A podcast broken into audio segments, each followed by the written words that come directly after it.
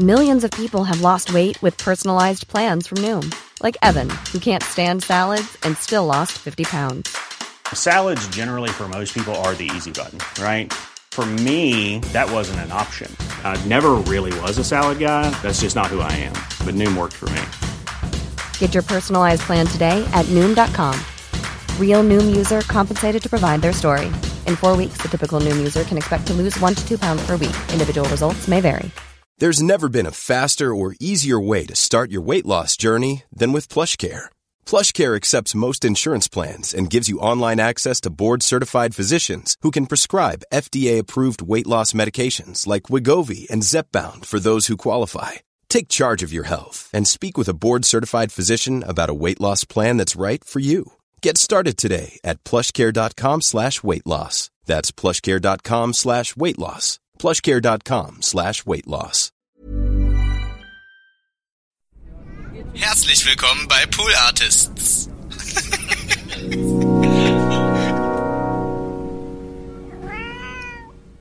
Ich erzähle das deswegen, weil in der Zeit, weiß ich noch, haben meine Schwester und ich immer hinten so Kassetten gehört, so Lisa und Tina gehen in den Laden, da irgend so Scheiß war das, wo man dann so die, die, und da weiß ich noch, habe ich immer so, fand ich Wörter lustig irgendwie, die ich, da habe ich immer rumgeschrien als Kind irgendwie so. Ich fand immer zum Beispiel aufpassen lustig. Aufpassen! Aufpassen! Das fand ich, habe ich immer geschrien so. Ich muss ja fragen, ich war übelst so, so dieses klischeehafte kleine äh, ähm, äh, Sommersprossen, äh, ähm, freche äh, äh, Dubliner Stadtkind halt, ne? Ja. Also äh, wir, alle meine Freunde waren auch super frech, super laut. Ähm, das ist eine ganz andere, also die Kids sind auch ganz anders in dem Land sozusagen. Also ja. zumindest da, wo ich aufgewachsen bin, in Dublin, da so in der Gegend. Und ja, das war dann, ähm, das war auch für viele Deutsche am Anfang ein bisschen too much, glaube ich. Eins, zwei, eins, zwei, drei, vier.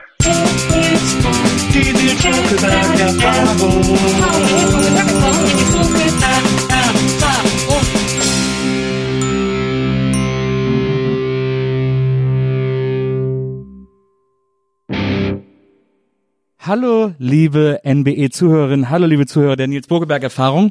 Es ist soweit eine neue Folge und äh, heute gibt es eine ganz großartige Premiere, denn äh, heute ist jemand zu Gast, ähm, bei dem ich den äh, meinen persönlichen Versuchsaufbau dieses Podcasts äh, komplett über Bord geworfen habe ähm, und alles neu gemacht habe.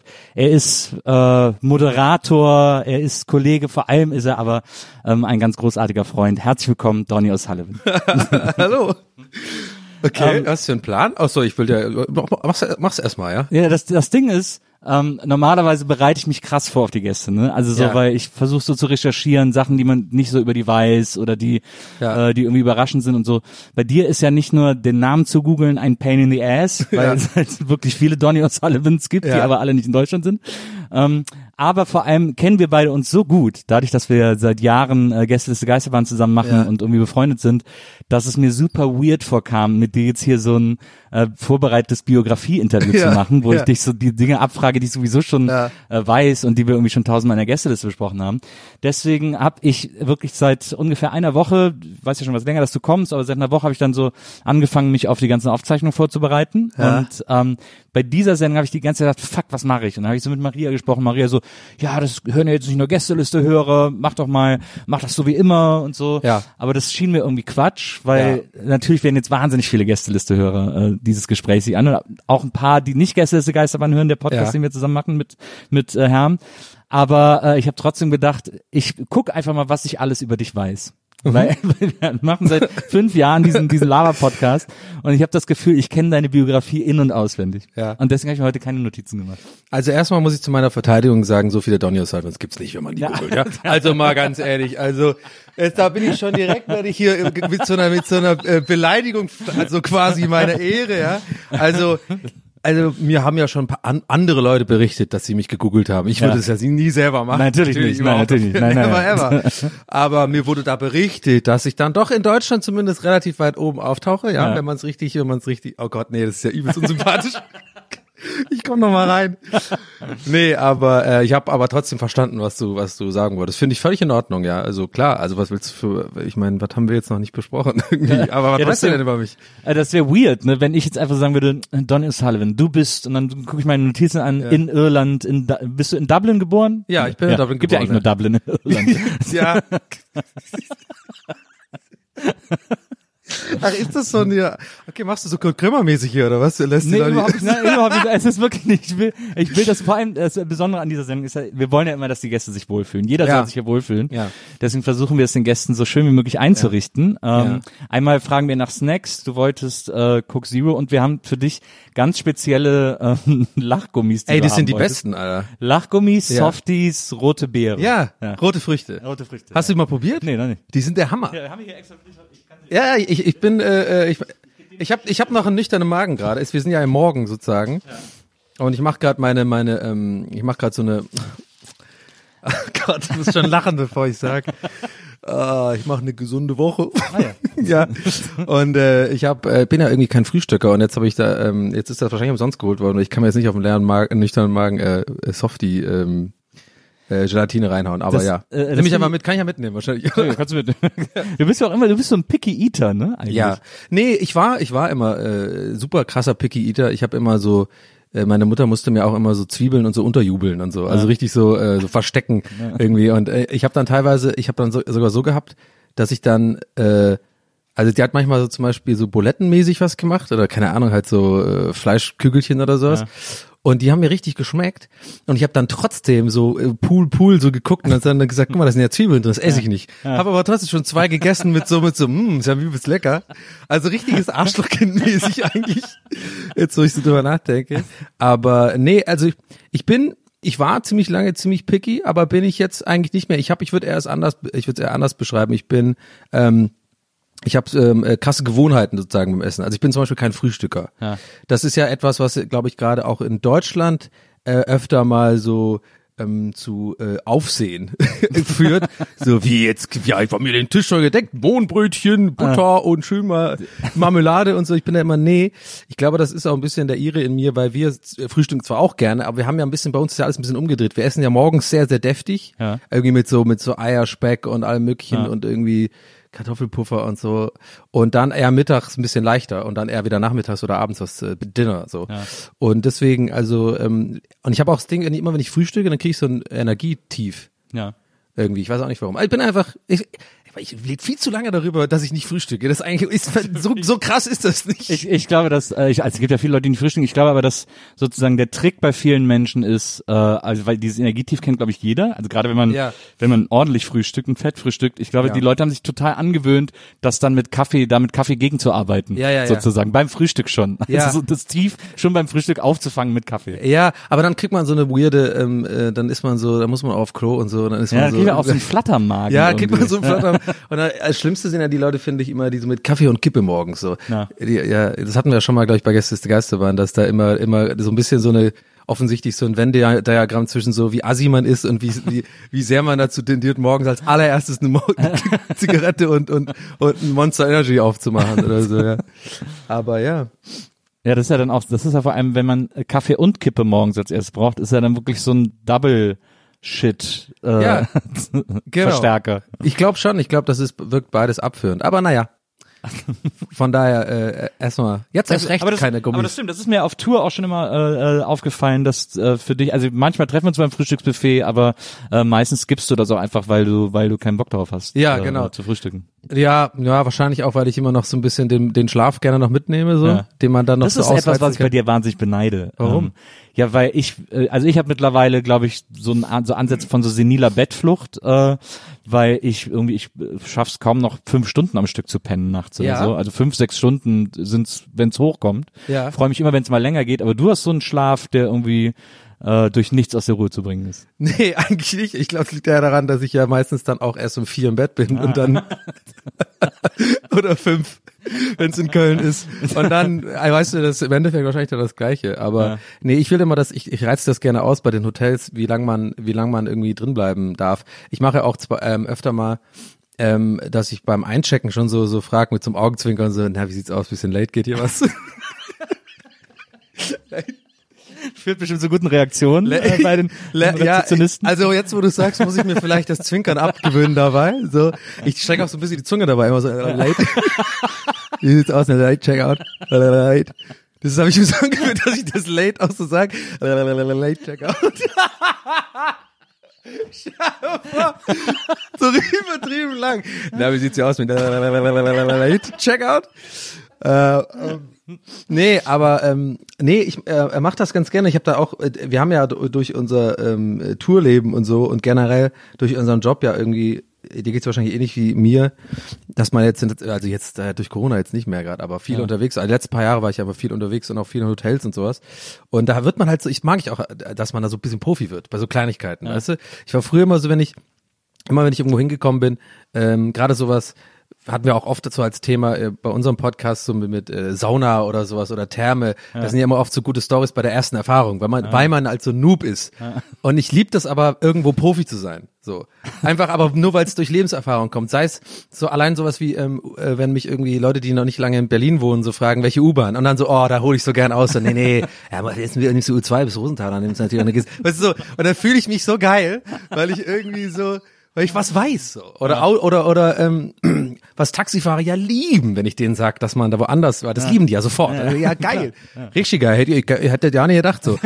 Und dann äh, äh, sage ich das. Und so geht's mir halt auch ein bisschen ähm, bei Hotels mittlerweile, dass ich so, also warte mal, aber nicht, dass ich da rumlaufe und allen so sag, hey, so geht es hier nicht. so die so reingehe bei den bei der bei den äh, bei den äh, Leuten, die da irgendwie ähm, die Betten machen, dann so, nee, das musst du anders machen, das musst du du die Decke nehmen und ausdenkst du. Oh nee.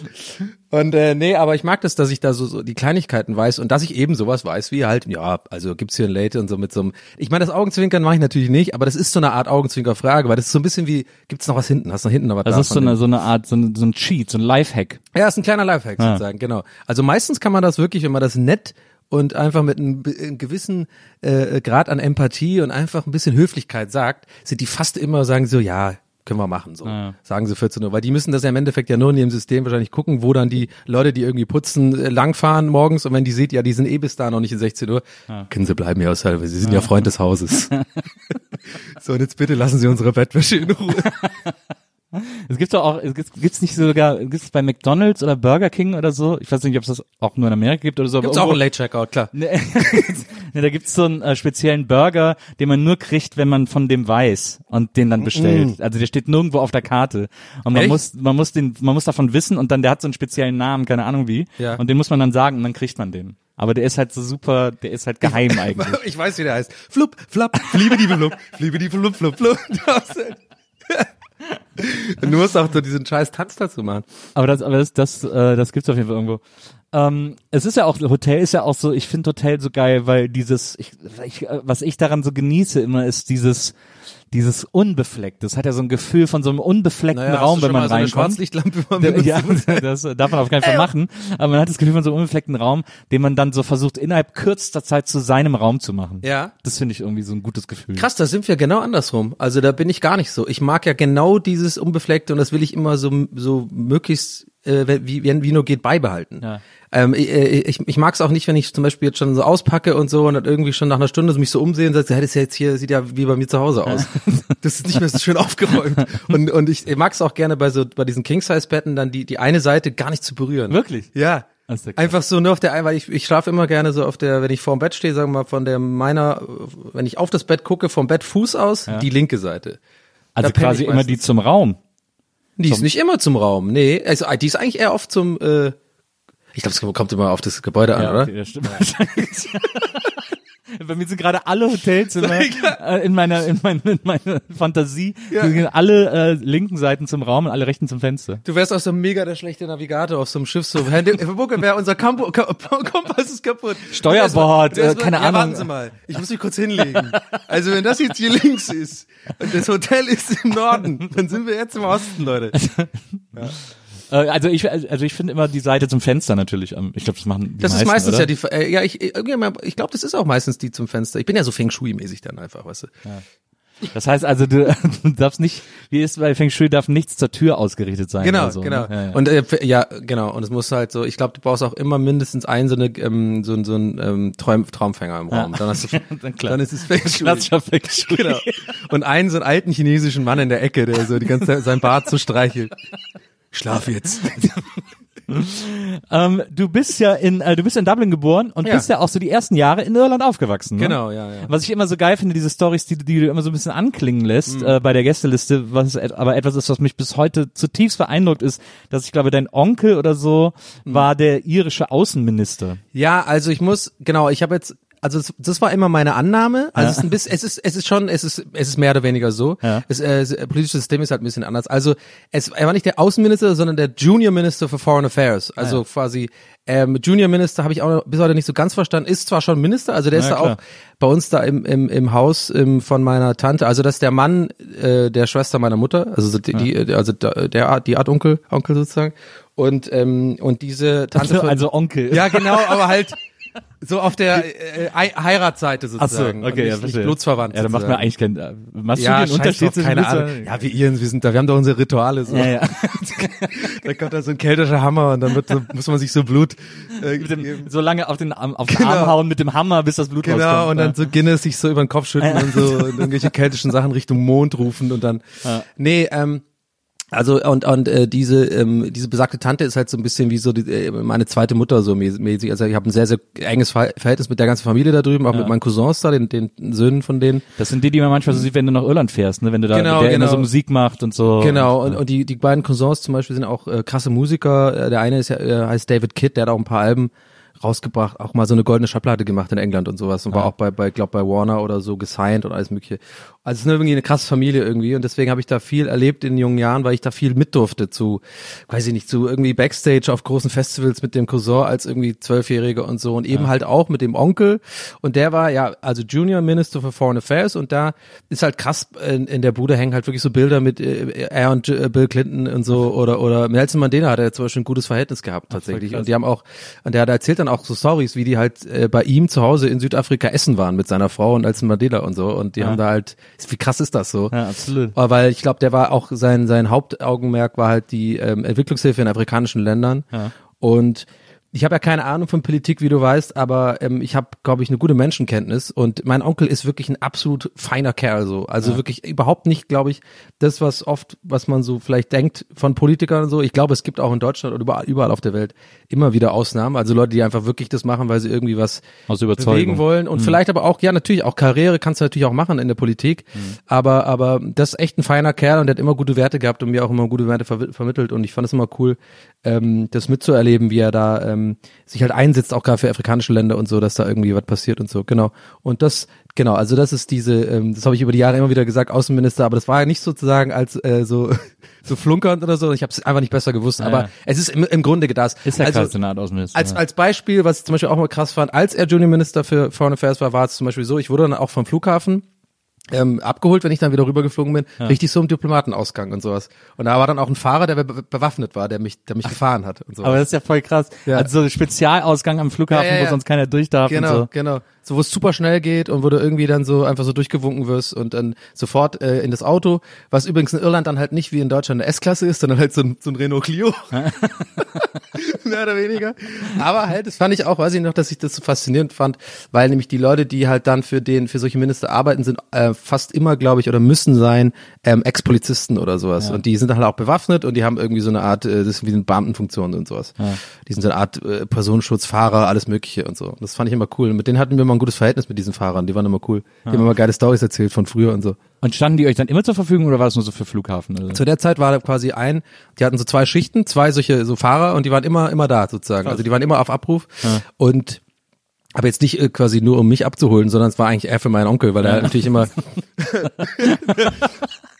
Also wir haben es auch ab und zu in Anspruch genommen, wenn ich dann, äh, wenn wir dann irgendwie in der Stadt was trinken waren oder sowas, dann haben wir schon auch mal, aber wir haben immer da respektvoll damit umgegangen, weil die auch ihre Familien hatten und sowas. Die waren jetzt nicht, wir haben die da nicht irgendwie äh, warten lassen. Das klingt auch, allein das klingt schon so dekadent. Aber das war einfach eine weirde Situation, halt Politiker halt, ne? Und da hast du halt gehabt. Wir haben es aber immer geguckt, dass man das halt nicht äh, nutzt für private äh, Sachen, sondern halt, ja. Aber war schon, war schon krass, ja. Und, äh, und was war das für, wo, was waren das für Festivals, wo du dann, wo du dann Backstage Ja, warst? gute Frage. Ich weiß nicht mehr die genau die die Namen, aber ich glaube, ein Festival hieß irgendwie Witness Festivals, aber eher so ein ähm, Irland-Ding, was du jetzt wahrscheinlich nicht kennst. Aber da waren auch große Bands, das weiß ich noch. Kann jetzt nicht genau sagen, welche, aber es war auf jeden Fall schon so, ähm, schon so richtig so äh, mehrere, hund, also nicht hundert, mehrere zehntausend Leute Festival und so. Und da waren schon, aber da war ich halt 13, 14 oder so, ja. da habe ich mich auf andere Sachen interessiert. Ja. So, ich, also ich gesagt, boah, hier gibt's unendlich Cola.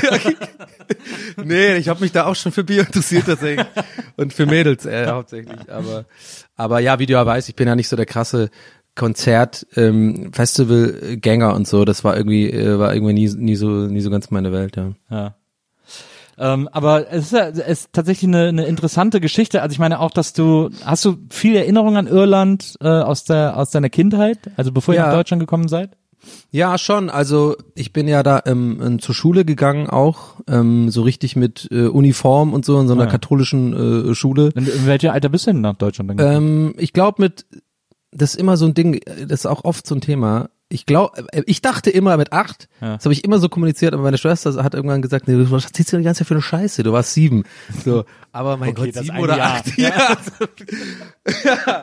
Aber ja, naja gut, in dem Alter ist der Unterschied zwischen sieben und acht dann doch schon was, was, ja. äh, was größer. Aber ja, so ungefähr so zu, ich glaube, als ich sieben oder acht war. Also ich, aber ich war halt schon ein paar Jährchen in der Schule da, weil man da in, in Irland wird man deutlich früher geht man schon sozusagen in die richtige Schule. Hm, so also Preschool und so. Genau, es gibt so eine so eine Art wie Kita und dann ist eigentlich da schon so eine Preschool und das ist aber wie diese Preschool ist eigentlich schon in so einer Schule hm. und dann ist man auch schon das erste. Ich war im Secondary Year, glaube ich, da, also ähm, zweite Jahr, wo man schon so mit Uniform und so in die Schule geht und so. Und da, das ja. war mich auch natürlich äh, fertig gemacht damals, weil ich halt da schon Freunde gefunden hatte und so. Klar.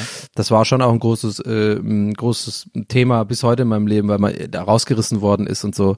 Aber naja, ich will jetzt da nicht zu tiefenpsychologisch werden, aber das ist schon so eine Sache. Also ich glaube, daher rührt auch oft so meine Tendenz dazu, irgendwie zu sagen, ja, äh, die Deutschen sind so und so und bla bla, weil es ist ja nicht irgendwie so eine innerliche Abneigung gegen Deutschen gegenüber, sondern das ist eher so, ich habe halt einfach eine andere Perspektive mitbekommen, von einem anderen Land einfach relativ prägend. Ja. Und das kriegst du ja nicht raus aus dir. Das heißt, du hast es immer in dir drin und das heißt, du hast auch automatisch oft im, im, bei so Alltagssachen, die vielleicht für Deutsche schon immer, als sie auch klein waren, sozusagen mitbekommen haben, mhm. ist für dich oft schwierig, weil du immer das Gefühl hast, du bist eigentlich kein, du gehörst hier nicht her, so, weißt du? Ja. Weil du das einfach anders erlebt hast und auch anderen Umgang mit Menschen sozusagen gewohnt bist aus deinem Land, so. Und ja. das ist halt immer schon wieder, das zieht sich ein bisschen durch mein Leben, dass es für mich manchmal schwierig ist, so dann immer noch, obwohl ich schon so früh ähm, weg war da, ja. Das ist ja dann auch, äh, wenn man dann so jung irgendwie dann äh, auch noch in ein neues Land kommt. Also ich meine, Deutsch, konntest du dann schon Deutsch? Nö, noch nicht. Nee, also, gar nicht. Das war ja dann wahrscheinlich doppelt heavy irgendwie dann hier an die Ja, meine Schwester und ich, das weiß ich noch, wir haben, ähm, das war so, dass mein, meine Mutter hat halt einen, äh, so einen Deutschen kennengelernt aus Tübingen äh, und zu dem sind wir halt gezogen dann, die haben sich irgendwie verliebt und dann war das, mein Vater war eh schon dann äh, nicht mehr irgendwie, äh, die haben sich schon getrennt gehabt mhm. und äh, wir, das weiß ich noch, dass wir halt nicht den einfachen Weg genommen haben nach Deutschland, sondern wir sind mit dem Auto gefahren halt, weil wir lauter Sachen noch mitnehmen mussten. Und wir sind diesen ganzen Weg so richtig mit Fähre äh, nach England, ah. dann Fähre von England nach Dings und also das Ganze, oder warte mal, wir sind glaube ich direkt Fähre nach Frankreich. Ja genau, wir sind Fähre nach Frankreich ah, ja. von Irland ja. und sind dann Frankreich nach Deutschland gefahren, also Ewigkeit mit dem Auto. Und ich erzähle das deswegen, weil in der Zeit, weiß ich noch, haben meine Schwester und ich immer hinten so Kassetten gehört, so Lisa und Tina gehen in den Laden, so irgend so ein Scheiß war das, wo man dann so die, die, und da weiß ich noch, äh, habe ich immer so, fand ich Wörter lustig irgendwie, die, da habe ich immer rumgeschrien als Kind irgendwie so. Ich fand immer zum Beispiel aufpassen lustig. Aufpassen! Aufpassen! Das fand ich, habe ich immer geschrien so. Ich muss ja fragen, ich war übelst so, so dieses klischeehafte kleine äh, ähm, äh, Sommersprossen, äh, ähm, freche äh, äh, Dubliner Stadtkind halt, ne? Ja. Also wir, alle meine Freunde waren auch super frech, super laut. Ähm, das ist eine ganz andere, also die Kids sind auch ganz anders in dem Land sozusagen. Also ja. zumindest da, wo ich aufgewachsen bin, in Dublin, da so in der Gegend. Und ja, das war dann, ähm, das war auch für viele Deutsche am Anfang ein bisschen too much, glaube ich. Ist das denn eigentlich, äh, wenn man dieses, wenn man sich dieses Dublin, das ist ja dann, was ist frühe 90er oder was, als du da äh, zur Schule gegangen bist, äh, Anfang 90er oder so, mhm. muss ja gewesen sein. Ähm, ist das glaubst du, also ich weiß nicht, vielleicht ist das auch jetzt einfach aus so einer, äh, bei mir aus so einer von außen Perspektive ja. völlig äh, übertrieben äh, äh, gedacht, aber ähm, ich habe mir das immer so vorgestellt, gerade äh, äh, Irland und äh, ähm, auch Dublin, also auch mit diesem ganzen Konflikt, den Irland ja auch mhm. sein Leben lang begleitet hat, dass das irgendwie auch nochmal so eine, irgendwas mit der Stimmung der Leute macht, der Menschen mhm. macht. So eine Angst oder so, keine Ahnung. Nee, kann ich dir gar nicht sagen. Also würde ich jetzt komplett, äh, äh, nö. Ja. Also aus meiner Perspektive kann ich nicht sagen. Ja. Erstens zu jung gewesen. Ja. Zweitens, ich meine, ich bin ja danach immer mindestens einmal im Jahr zurück nach Irland gegangen. Aber also ich mal, ich kann für mich nur sagen, ich habe in Dublin nichts davon gemerkt. Ja. Also und ich glaube, das war tatsächlich auch ein bisschen später. Ja. Ähm, ich glaube, die Troubles waren ja eher Ende der 80er oder in den 80ern ja. sozusagen, vor allem auch in den 70ern. Und ähm, Aber ich finde es cool, dass du es überwunden. ja, aber ich, ich finde es cool, dass du es ja trotzdem so ehrlich einordnest und einfach sagst von außen. Und deswegen, so ist ja cool, wenn man da mal fragt. Ich kann es ja sagen. So, also ja. also ich glaube, ich glaube, das war einfach jetzt für Leute, die in der Republik und vor allem in Dublin gewohnt haben, gelebt haben, echt nicht so ein großes Problem, okay. weil ich hatte auch da äh, Kumpels, die Protestanten äh, sind und so. Das war einfach nie ein Thema. Also das ja. ist äh, kein Problem. Ja. ja, für mich zumindest. Und dann äh, und dann äh, seid ihr durch äh, durch durch schöne Frankreich ja. gefahren, um dann in Stuttgart zu landen. Ja, genau. Äh, oder beziehungsweise in Böblingen sogar, äh, nicht mal nicht nee, mal Tübingen. Äh, Tübingen, Entschuldigung, ver verwechsel ich immer, darf man natürlich gar nicht. Ja. Äh, in Tübingen gelandet. Das ist ja dann auch für ein Dubliner Stadtkind wahrscheinlich erstmal ein kleiner Kulturschock gewesen. Ja, naja, ich kann mich gar nicht so, ich glaube, ich bin ja auch so jemand, der sich nicht gut erinnern kann an so, ja. an so Jugendgeschichten. Ähm, wo ich immer manchmal denke, ist das mit Absicht oder ist das unabsichtlich? so, ist, war, da, war da irgendwie mehr, von dem ich nichts weiß? Hoffentlich nicht. Aber ich glaube eher nicht. Nee, aber ich glaube, mein, Ge mein Gedächtnis ist einfach, ich glaube so ein bisschen, ich bin ja, hab wahrscheinlich, ich gehe stark davon aus, irgendwie ADHS ab oder so. Und das ist dann deswegen wahrscheinlich, dass ich mich nicht so viel erinnern kann. Also ich kann dir jetzt nicht genau ähm, sagen, also wie gesagt, war ich ja ziemlich jung und ich bin dann auch recht, also eine Sache kann ich mich sehr gut erinnern, das fand ich auch cool. Es gab so ein Sommerlager, das hieß Spatzennest, das war immer im Sommer, ja. wo ich dann natürlich Jahre später gecheckt habe, da schicken halt die Kinder, Leute, die Eltern ihre Kinder halt hin, um ihre Ruhe zu haben den ganzen Tag. Aber da war es cool, weil da habe ich halt andere Kinder kennengelernt und das war alle im gleichen Alter und das war, glaube ich, das Alter, bevor man halt irgendwie schon Vorteile hat oder sowas und da war eigentlich alles cool. Da hat man einfach so als Kinder sind ja eigentlich ist ja easy. Unter Kindern kann man, ich glaube, es wird dann erst schwierig, wenn man ein bisschen älter wird und dann wird's da, dann fängt es an, so nervig zu werden, so irgendwie, ne? Weil ja. Leute dann so ein bisschen Arschlöcher werden und so. Aber wir haben ja, nur so. Wenn andere Sachen wichtiger werden, wenn irgendwie ja. äh, Mädels und sowas. Dann genau, wenn, wenn, wenn, wenn der Staudamm unten, unten nicht so mehr so wichtig ist, sozusagen. also warte mal, das klang jetzt falsch. nee, aber hat ja wirklich immer so Dämme gebaut, ist ja so ein Jungsding, glaube ich. Ja, ja. Keine Ahnung, deswegen weißt du, was ich meine. Aber, aber ja, als der Staudamm unten dann nicht mehr wichtig war und der nächste, als der und sich das unten bei uns gestaut hat im Damm, dann war es so Gott. Ja, ja, da ist der da steckt was drin, arbeite noch ein bisschen dran. Da, ich gehe da nochmal ein weiteres Zoom, da ist einer, da ist einer. ähm, aber das kann ich, ich habe das auch, ich habe früher auch, ich war viel auf so Jugendfreizeiten. Ähm, das, ich habe das, ich habe das auch immer total genossen, ja. weil das äh, äh, also ich fand es eigentlich auch ganz gut, von den Eltern weg zu sein, ja. um da so ein bisschen so seine Ruhe zu haben und machen zu können, was man will. Ja, ja, ich fand es auch gut. Und da habe ich auch Deutsch gelernt sozusagen da und so, ja, und da habe ich halt das halt so aufgeschnappt und das, äh, ich habe dann super lang auch gedacht, ja, das ist jetzt irgendwie, weil meine Schwester war dann auch schnell und ähm, dann haben auch immer viele Leute immer wieder, äh, gerade am Anfang gefragt, ja, wie schnell du das gelernt hast und so und dann dachte ich immer, hä, okay. Und dann habe ich aber ein paar Jahre später erfahren, das ist überhaupt nichts Besonderes. Das ist einfach, das sind so bestimmte Jahre, wo das Gehirn einfach dafür anf äh, so offen ja. ist noch sozusagen, wo ja. quasi so ein Slot noch frei ist und du das einfach füttern kannst mit und relativ einfach Sprachen lernen kannst. So, also es war jetzt irgendwie kein krass besonderes Talent oder sowas. Das ging einfach. Ja.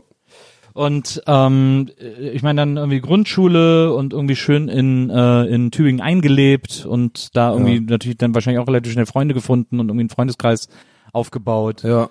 Ähm, ist, wie, wie war eigentlich immer dein Verhältnis? Deine, deine Schwester ist, glaube ich, irgendwie fünf Jahre älter als du oder so, die Ecke, ne? Irgendwie. Genau, ungefähr, ja. ja. Mhm. Und war das irgendwie, das ist, glaube ich, eine okay Alters, äh, ein okayer Altersunterschied, oder? Ja. Also so, dass die auch sich so ein bisschen verantwortlich für dich gefühlt hat. Ja, manchmal. Haben viel gestritten auf jeden Fall. Habt ihr? ja, extrem viel gestritten, meine Schwester und ich, ja. Also ich, also ich dachte, ich dachte, das wäre so ein Alter, wo man dann quasi so da drüber steht. Also sie ist ja fünf Jahre älter als du. Ja. Und dass die dann so denkt, ja komm, der Kleine, äh, nö, nö, wir haben uns immer viel gestritten, aber das ist jetzt nichts Schlimmes. Also ah, über, über die Fernbedienung und über, ah, okay, keine Ahnung, wir sind so ein bisschen unterschiedlich auch komplett, ja. Und ähm, als es dann irgendwie äh, auf die weiterführenden Schulen ging und dann irgendwie um äh, man so ein bisschen älter wurde und andere Sachen interessanter wurden, ähm, ich habe schon ein bisschen das Gefühl, wenn wir so in, bei der Gästeliste über über alte Schulstories reden und so, ja. ähm, du warst ja dann auch auf dem, auf dem Gymnasium, ähm, dass du schon, also ich meine, ich war ja zum Beispiel auch immer Klassenclown, ich habe ja ohne Ende Einträge kassiert im Klassenbuch ja. und so, ähm, und das ist ja bei dir, glaube ich, nicht unähnlich gewesen. Äh, ja, genau, es war genau gleich. Vielleicht war ich gehe stark davon aus, dass es schlimmer war, ehrlich gesagt. ich hatte eine, ich hatte eine Klassenkon eine Schulkonferenz, eine Klassenkonferenz. Ich hatte auch eine Schulkonferenz. Ja. Ich hatte äh, also eine Klassenkonferenz auf jeden Fall und ich bin ja von der Schule geflogen und so. Also du kannst da ganz ganz einpacken. Ich bin, ich war, ich war, ich war auf jeden Fall schlimmer als du. Also ganz ehrlich, achte Klasse war war wirklich Horror. Auf dem Kepler Gymnasium in Tübingen. Liebe Grüße, nicht schlimmste fucking Schule ever überhaupt. Also die schlimmsten Lehrer, also zu der Zeit Ich weiß nicht, wie es heute ist, aber. Aber glaubst du, glaubst du jetzt im Nachhinein, wenn man jetzt ein bisschen elternweiser ist, dass ja. es an der Schule und den Lehrern lag oder glaubst du, dass es an dir Ja, also finde ich eine gute Frage. Eine Frage, über die ich schon oft nachgedacht habe und äh, kann ich wirklich mittlerweile ziemlich sicher beantworten mit äh, sehr Großteil der Lehrer tatsächlich. Also 100 pro, eine Grundlage muss da sein von dir selbst als Kind, mhm. dich daneben zu benehmen so.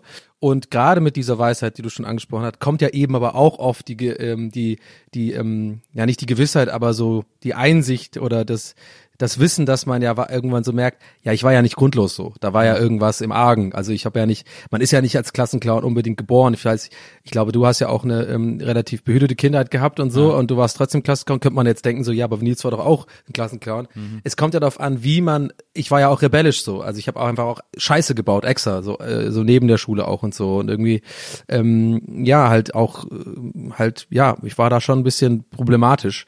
Und das Ding ist, warum ich das dann auf die Lehrer schiebe, sozusagen auch zu einem Großteil, ist, dass die ähm, zu der Zeit einfach nicht damit richtig umgegangen sind mit solchen mhm. Kindern so. Und ich sage das nicht jetzt aus eigenem Groll dagegen oder aus, dass ich das nur aus meiner Sicht sehe und denke, oh, oh buhu, äh, bei mir waren sie irgendwie nicht cool, ja. sondern eher, dass ich hoffe, dass es sich mittlerweile geändert hat und ich glaube, es hat sich auch geändert. Aber zu der Zeit in den Mitte der 90er so, also Pädagogik wurde da nicht wirklich groß geschrieben, so. Das war, also die haben mich jetzt nicht irgendwie mit dem Stock geschlagen oder so, aber, aber das war halt eben so, äh, Bestrafung war das Mittel und nicht irgendwie mal zuhören, einfach mal und fragen, also mal, mal die richtigen Fragen stellen, warum man eigentlich so ist, weil ich hatte das super oft, dass ich immer, wenn ich einen neuen Lehrer hatte, dann auf einmal selbst motiviert irgendwie wieder cool war und dann einfach mitgemacht habe und so und dann zack, einmal im Lehrerzimmer, irgendeiner sagt, ja, der ist schwierig, dann auf einmal angesprochen wird, ja, von dir habe ich schon gehört, Herr O'Sullivan, so, dann bin ich raus. Dann, mhm. dann, dann bist du bei mir jetzt schon auch wieder so ein Arschloch und bei dir werde ich mich jetzt auch daneben benehmen und so. Ja. Und ähm, deswegen war diese Schule besonders kacke da. Aber die nächste Schule, wo ich da hingekommen bin, die war super. Also das war überhaupt nicht so. Es war ein ganz anderer Vibe so. Und dann habe ich von vornherein mich benommen äh, und dann eine Woche lang und hab da auch Scheiße gebaut, aber halt eher so, wahrscheinlich eher so wie du halt war es so. Also ja. Quatsch gemacht einfach. Viel, ja. viel, viel rausgeflogen, war immer noch im Unterricht und so. Ich habe einfach bis bis bis Ende habe ich ja immer Quatsch gemacht. Aber ich war halt nicht so ähm, so wütend, weißt du? Ich ja. war nicht so angry, äh, habe nicht so viel Scheiße gebaut im Sinne von nur, weil ich jetzt irgendwie rebellieren will und mich missverstanden fühle, sondern weil ich halt einfach gerne Leute zum Lachen gebracht habe, auch in der Schule und so halt. Ja, ja aber das ist ja wahrscheinlich, glaube ich, eh so ein Schulproblem, dass die ähm, also wie du schon sagst, das glaube ich auf jeden Fall, dass die Pädagogik gar nicht darauf ausgerichtet ist, mit schwierigen oder schwierigen Fällen, in Anführungsstrichen, ja. äh, korrekt umzugehen oder sich darauf einzulassen, äh, auf einzelne Schüler. Mhm. Ähm, und gleichzeitig auch irgendwie äh, dieses ganze Schulsystem in Deutschland, diese Verbeamtung der Lehrer, die da einfach, wo man ja bei ganz vielen Lehrern, die so über weiß ich nicht, Mitte 40 sind, ja, die haben keinen Bock merkt, mehr halt die setzen, sitzen einfach nur ja, ihre ja. Zeit ab und machen jedes Jahr das Gleiche. Ja, ja. Und das ist so. Ja, ich habe auch mal, mein Schwager ist ja auch Lehrer und mit dem habe ich auch das Thema öfter, wenn wir irgendwie essen oder so, äh, ähm, äh, und das ist dann auch, dass, dass er das halt jetzt auch als frischer Lehrer halt auch genauso sieht. Also, und mhm. er war auch in der Schule jemand, der, der auch, also jemand ist, mit dem ich abgehangen bin. so. Also er hat auch ein bisschen Quatsch gemacht und so. Das war jetzt irgendwie kein so ein Strebertyp oder so. Ja. Also nicht, dass ich sage, alle, alle, die früher so die in Anführungszeichen Strebertypen, ich meine, man weiß, ja. was ich damit meine, ne? Also, absolut. dass die nur die Lehrer werden, sondern ja, die werden immer alle Polizisten. Ja, oder genau, genau. Aber er ist ein gutes Beispiel dafür. Der war mit der hat auch äh, aufgelegt und so, ist eigentlich ein cooler Typ so, mit der auch ein bisschen Quatsch gemacht in der Schule und der ist jetzt auch Lehrer geworden. Und mit dem rede ich gern darüber, weil er hat natürlich eine, eine besondere Sicht darauf und er sagt, das ist halt echt so. Du sitzt da echt in diesem in dem Klassenraum da rum und die du merkst halt voll, die die Leute haben keinen Bock, aber man sieht ja auch selber, dass man wahrscheinlich selber oder man hat Angst davor, sich selber da zu sehen in ein paar Jahren, weil du hast halt einen Plan, den du durchbringen musst und du kannst, glaube ich, nicht jedes Jahr mit super Elan und super krassen Ideen und super creative deine dein, dein ja. Wissen vermitteln, sondern du musst halt die, den Stoff den Leuten irgendwie einpauken, so, ne? Ja. Ja, ich habe das selbst noch so ein bisschen erlebt. Ich habe ja auch mal an einer äh, Hochschule unterrichtet, ja, ein paar Jahre. Filmhochschule, ne, in München. Nee, nee, da war ich Student, aber an so. der, hier in äh, Berlin an der Hochschule der populären Künste war ich mal ja. Dozent für Medienethik. Ja. Also zwei, drei Jahre. Und Was da, ist Medienethik eigentlich? Ja, das ist im Grunde genommen, das ist eine gute Frage. Was ist Medienethik? Also darf ich jetzt was runterladen oder darf ich es nicht runterladen? Nee, oder was? nee, nee, es geht, es ist quasi, man muss eher journalistischer sehen. Also was ist, äh, wie erzählen Medien, ähm, wo, wie wahrheitsgetreu können Medien überhaupt erzählen? Ja. Ist sozusagen Lügen oder Übertreiben nicht etwas, was den Medien sowieso immanent ist und äh, was man richtig lesen können muss ja. und so? Also so eine Mischung aus Medienkompetenz und Medienkritik. Ich habe das Wort immanent nicht verstanden, habe aber gerade einfach Ja gesagt. Hast du gemerkt? nee, kam, kam sehr authentisch rüber. Dann, Ja, Medienethik hast du. Äh, Genau, Medienethik. Äh, also da habe ich jetzt aber auch gemerkt, dass man, dass man dazu tendiert, wenn man den gleichen Stoff irgendwie nochmal äh, unterrichtet und nochmal und nochmal und nochmal. Also ich habe, glaube ich, drei, vier oder sogar vier, fünf Jahrgänge äh, unterrichtet. Den Elan zu verlieren, so ein bisschen. Ja, total. Dass Ja. du von dieser Anfangsmotivation, die du die ersten ein, zwei Male noch hast, dann irgendwann denkst du, ja, jetzt habe ich's ja, jetzt habe ich raus, wie ich es erklären kann. Bist du so Michael Scott-mäßig reingekommen mit so, einem- mit so einem Rekorder, wo dann so irgendwie so äh, Eye of the Tiger läuft und sowas? und dann so hast du so in der Mitte so den Leuten so Check gegeben und sowas. nee, leider nicht. Ich Ethik, was ist das? Mit so einer Mü- Mütze schräg und so. Ich hab's am Anfang war ich noch etwas ambitionierter.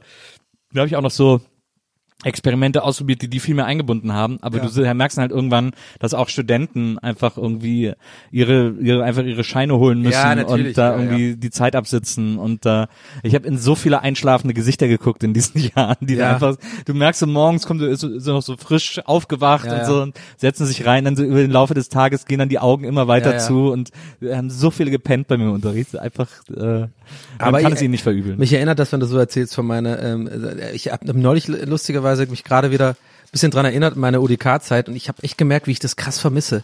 Ja. Also wo ich echt, ähm, das ist richtig, wurde richtig nostalgisch neulich, weil es gibt so einen Memes, Meme-Account auf Instagram, den finde ich super. Der heißt irgendwie Memes auf visuelle Kommunikation, das ist halt wirklich nur für interne, also es checkt niemand, der Ja. nicht sonst in der, der nicht am Kleispark äh, in dieser in dieser Fakultät äh, Universität der Künste studiert hat, checkt Ja. kein Mensch.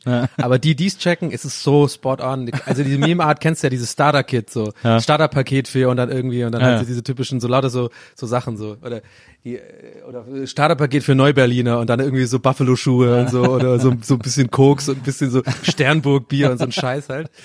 Äh, oder Neukölln, so eine Bude, Dreier-WG und sowas. Halt. Und sowas gibt's halt mit diesen, da gab's halt bei unserem Studiengang auch. Und da habe ich das so durchgescrollt und mir ist echt aufgefallen, wie ich das, wie ich das mega vermisse. Ähm, die Zeit an der an der ODK zu studieren, weil weil ich ja echt ich hatte den luxusmäßigsten Studiengang, den man sich vorstellen kann. Also ich musste zwar auch Scheine holen in Anführungszeichen. Äh, Wir waren übrigens Fun Fact der erste Studiengang ähm, nach der äh, Reform, die überhaupt als Kunsthochschule ähm, jetzt anfangen musste, Credit Points zu sammeln. Okay. Weil ich war genau ein Jahr genau ein Jahrgang vor uns war noch Diplom-Studiengang und dann war es Bachelor, was natürlich voll scheiße ist, weil sonst hätte ich ein Diplom gehabt und so viel cooler ist als ein Bachelor. Wollen wir ehrlich sein, Diplom ist einfach so richtig mit diesem Hut und so und dann so, no, lassen Sie mich mal ran, ich habe ein Man darf den Diplom. Hut dann so hochwerfen. Ja, genau, genau, als einziger. Und auch dieses Ding unterm Arm, weißt du, dieses Diplom, also mit so einem roten, mit so einer roten Mit so einer. Kordel. Genau, genau. Und so ein Rechtsanwaltsrobe auch immer so. Und immer überall so, komm so. Naja, meine Referenzen haben sie ja gesehen. Ne? und dann an den, den, den Hut immer so hochschnippen. Die Kappe immer so, die Kappe immer so hochschnippen. Nee, du hast immer einen Ersatzhut, du schmeißt immer einen weg und dann hast du immer einen Hut und ziehst du dann schnell wieder auf. Äh, ja, auf jeden Fall habe ich dann, keine Ahnung, und das war halt, ich weiß nicht, ob du da schon mal in, der, in dem Gebäude warst. Warst du schon mal im Kleispark Ja, dem ich war, da, ich war da mal, ich war da auch mal bei so einem, äh, eine Freundin von mir, ich glaube die Ex von Weil, die hat da auch studiert, ähm, die hat aber irgendwas also künstlerisches. auch da an dem am Kleispark. Weil es gibt ja verschiedene Gebäude von der UDK, die sind ja überall ja, ich war in verteilt. diesem großen, in diesem alten Riesensäulengebäude. dann warst du bei der Hardenbergstraße sozusagen, da, also beim, sein, in der. Nähe vom Bahnhof Zoo. Du warst da. Also Nee, im nicht Westen. Bahnhof so, nee, nee, äh, In dem Schöneberg. Säulengebäude, ja genau, Schöneberg, da, genau. ja genau, in Schöneberg, genau. Es hat auch, ist auch ein altes Gebäude und so, aber ich dachte, du meinst mit den Säulen, weil das ja noch krasser, das in der Hardenbergstraße. Ja. Nee, ja genau und ich ich habe dann irgendwie, das war halt so geil, weil ich halt, ähm, ich musste halt, ich hatte halt, äh, also die ersten beiden Semester war nervig, weil Basics heißt das dann, ja, da musst du halt echt immer hin und dann mit den ganzen Idioten da abhängen, irgendwie, die, no offense an meine alten äh, Kommilitonen, Leute, aber, also, okay, warte, der war, ich nehm, warte, das muss ich nämlich zurück, mit den ganzen Idioten Das, aber, aber, hart. aber sag mal, das war visuelle Kommunikation oder was? Genau. Also ja, genau. Und das Ding ist, also ich muss jetzt fürs Protokoll das Idioten nämlich zurück. Das war jetzt nicht so. Das war irgendwie klang jetzt ein bisschen böser, als ich es meinte. Aber ich glaube, was ich damit sagen wollte, ist so, ja, ich, ich hatte da halt keinen Bock drauf so richtig, weil ich hatte so, ich habe super spät angefangen zu studieren und ich hatte schon eine Ausbildung als Grafik, ähm, als Mediengestalter gemacht, schon drei Jahre lang und habe auch da schon aktiv schon gearbeitet, also für MTV auch und so und habe da schon so Freelance so Grafikdesign-Zeugs gemacht. Und mich hat das halt, ich will jetzt nicht überheblich klingen, aber ich bin, will auch ehrlich sein, mich hat das halt genervt, weil das sind echt die Basics. So also da war halt so, ja. ja, so ein bisschen, dann war so Kurse, wo man dann irgendwie so ein bisschen so Sachen ausprobiert. Aber eigentlich im Nachhinein betrachtet war es cool, weil da, da haben sich erste Freundschaften gebildet und so, mit denen ich teilweise bis heute sehr gut befreundet bin. Weil, ja, aber halt so Erstis halt. Also Erstis, Ersti-Life so. Und dann auch irgendwie nach, so nach der Schule gemeinsam dann zum Döner essen gehen und diese awkward Gespräche, keiner kennt sich, wo kommst du denn her? Und dann irgendwie die erste Party, zu- äh, Freitagabend, komm, wir treffen uns bei mir in der WG und, und sitzen auf dem Boden und trinken so Bier und so. War schon ganz cool, aber Also studienmäßig hatte ich nicht so Bock drauf, die ersten beiden Jahre. Und das ist so in der UDK bei visuelle Kommunikation, ähm, ist es dann erst so nach dem Grundstudium, nach den zwei Semestern, gehst du in eine Klasse. So. Mhm. Und meine Klasse war ganz klar schon vor, von vornherein das Ziel, die Klasse Grafikdesign. Ähm, und ich wollte ja dahin, um Grafikdesign stu zu studieren. Mhm. Aber du kannst nicht einfach zu VK gehen und sagen Grafikdesign studieren, sondern du musst dann erstmal das Basics durchmachen. Mhm. Und dann gibt's verschiedene Klassen, Klasse Werbung, Klasse Grafik, Klasse Illustration, Klasse Film. Es gibt auch eine sehr gute äh, Filmklasse von Professor Arslan, der ist super.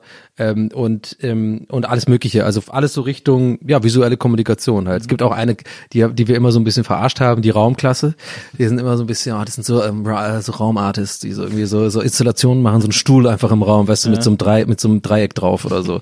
Ja, das verstehst du nicht. Oder irgendwie so eine, so eine, so eine Audioanlage, wo du reinkommst und bei der Ausstellung, wo immer so ein läuft, weißt du, so und einfach einer mit so einem Polunder einfach auf so einem Stuhl sitzt ja, und dich so anguckt ja. und du so, okay, was ist das jetzt hier?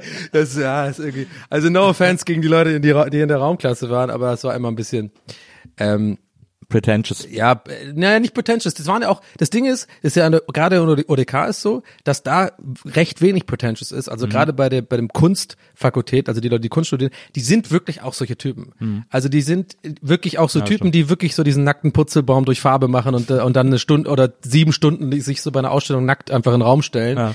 Und die sind halt so, weil die haben echt immer so eine, so eine, so eine, so eine weirde Message. Hast du dieses eine gesehen bei der ODK? Das fand ich so geil damals, wo es einer so eine riesen Nase gebaut hat, die auf so einem, auf so einem Auto rumfuhr nee. und die immer so eine Line, konstant so eine Line Koks genommen hat, die einfach so durch den, die Nase, also echt, die war so, die war so einen Meter fünfzig hoch ja. oder so, so eine riesen aus Pappmaché Nase ja. und die hatte so unten so kleine Räder und die ist durch so einen Raum gefahren, hat immer so eine Line verfolgt.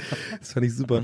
Ähm, nee, und Genau, und dann äh, ja musste man sich intern, das war auch ein bisschen weird, musste man sich intern nach den Basics ähm, nochmal bewerben für die ja. Grafikklasse. Und das ja, fand ich voll scheiße. Äh, ich habe es zum Glück geschafft, aber es war so, äh, alleine in die UDK zu kommen, VK, ist super krass schwierig, weil irgendwie, ich glaube, das war da zu der Zeit immer so, wurde einem, wurde einem gesagt, so 900 bis 1000 Bewerber jedes Jahr ähm, für, also es gibt's immer nur im Wintersemester ähm, für, glaub 40 oder so Stud äh, Studienplätze, was schon krass ist. Ja. Und dann nach den Basics nochmal 40 Leute bewerben sich eigentlich, alle wollen diese Klasse, ja. wo aber nur drei aufgenommen werden. und dann musste ich leider das erste Semester auch in so eine Werbungklasse und so und habe da auch ein bisschen was gelernt zwar und so, aber dann habe ich jedes Jahr wieder beworben und irgendwann habe ich es dann auch geschafft und da war ich dann bis zum Ende und äh, warum ich das erzähle, ist, weil ab da hatte ich einfach das, das chilligste Studiengang ever, so, weil ich musste halt montags zum Plenum oder dienstags, glaube ich, und da hat man halt Plakate besprochen oder halt die Wochenaufgabe besprochen.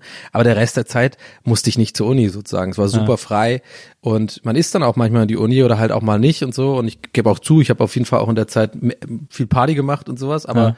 ich hatte einfach auch Bock auf den Studiengang. Ich hatte Bock, Plakate zu machen, Bock irgendwie coolen, coolen Scheiß zu machen und dann immer sich dienstags mit diesen Leuten zu treffen, die wirklich alle auch Plan davon haben einfach da so so abzunörden über so ja. über so über so Fonts und sowas, ja. äh, äh, also Schriftarten oder irgendwie so ein so ein Krams und das das war schon ein geiles Leben. Da mit dem Cafeteria so Käffchen und so und ja, auf jeden Fall am Bus Helvetica war das schon umgegangen und so.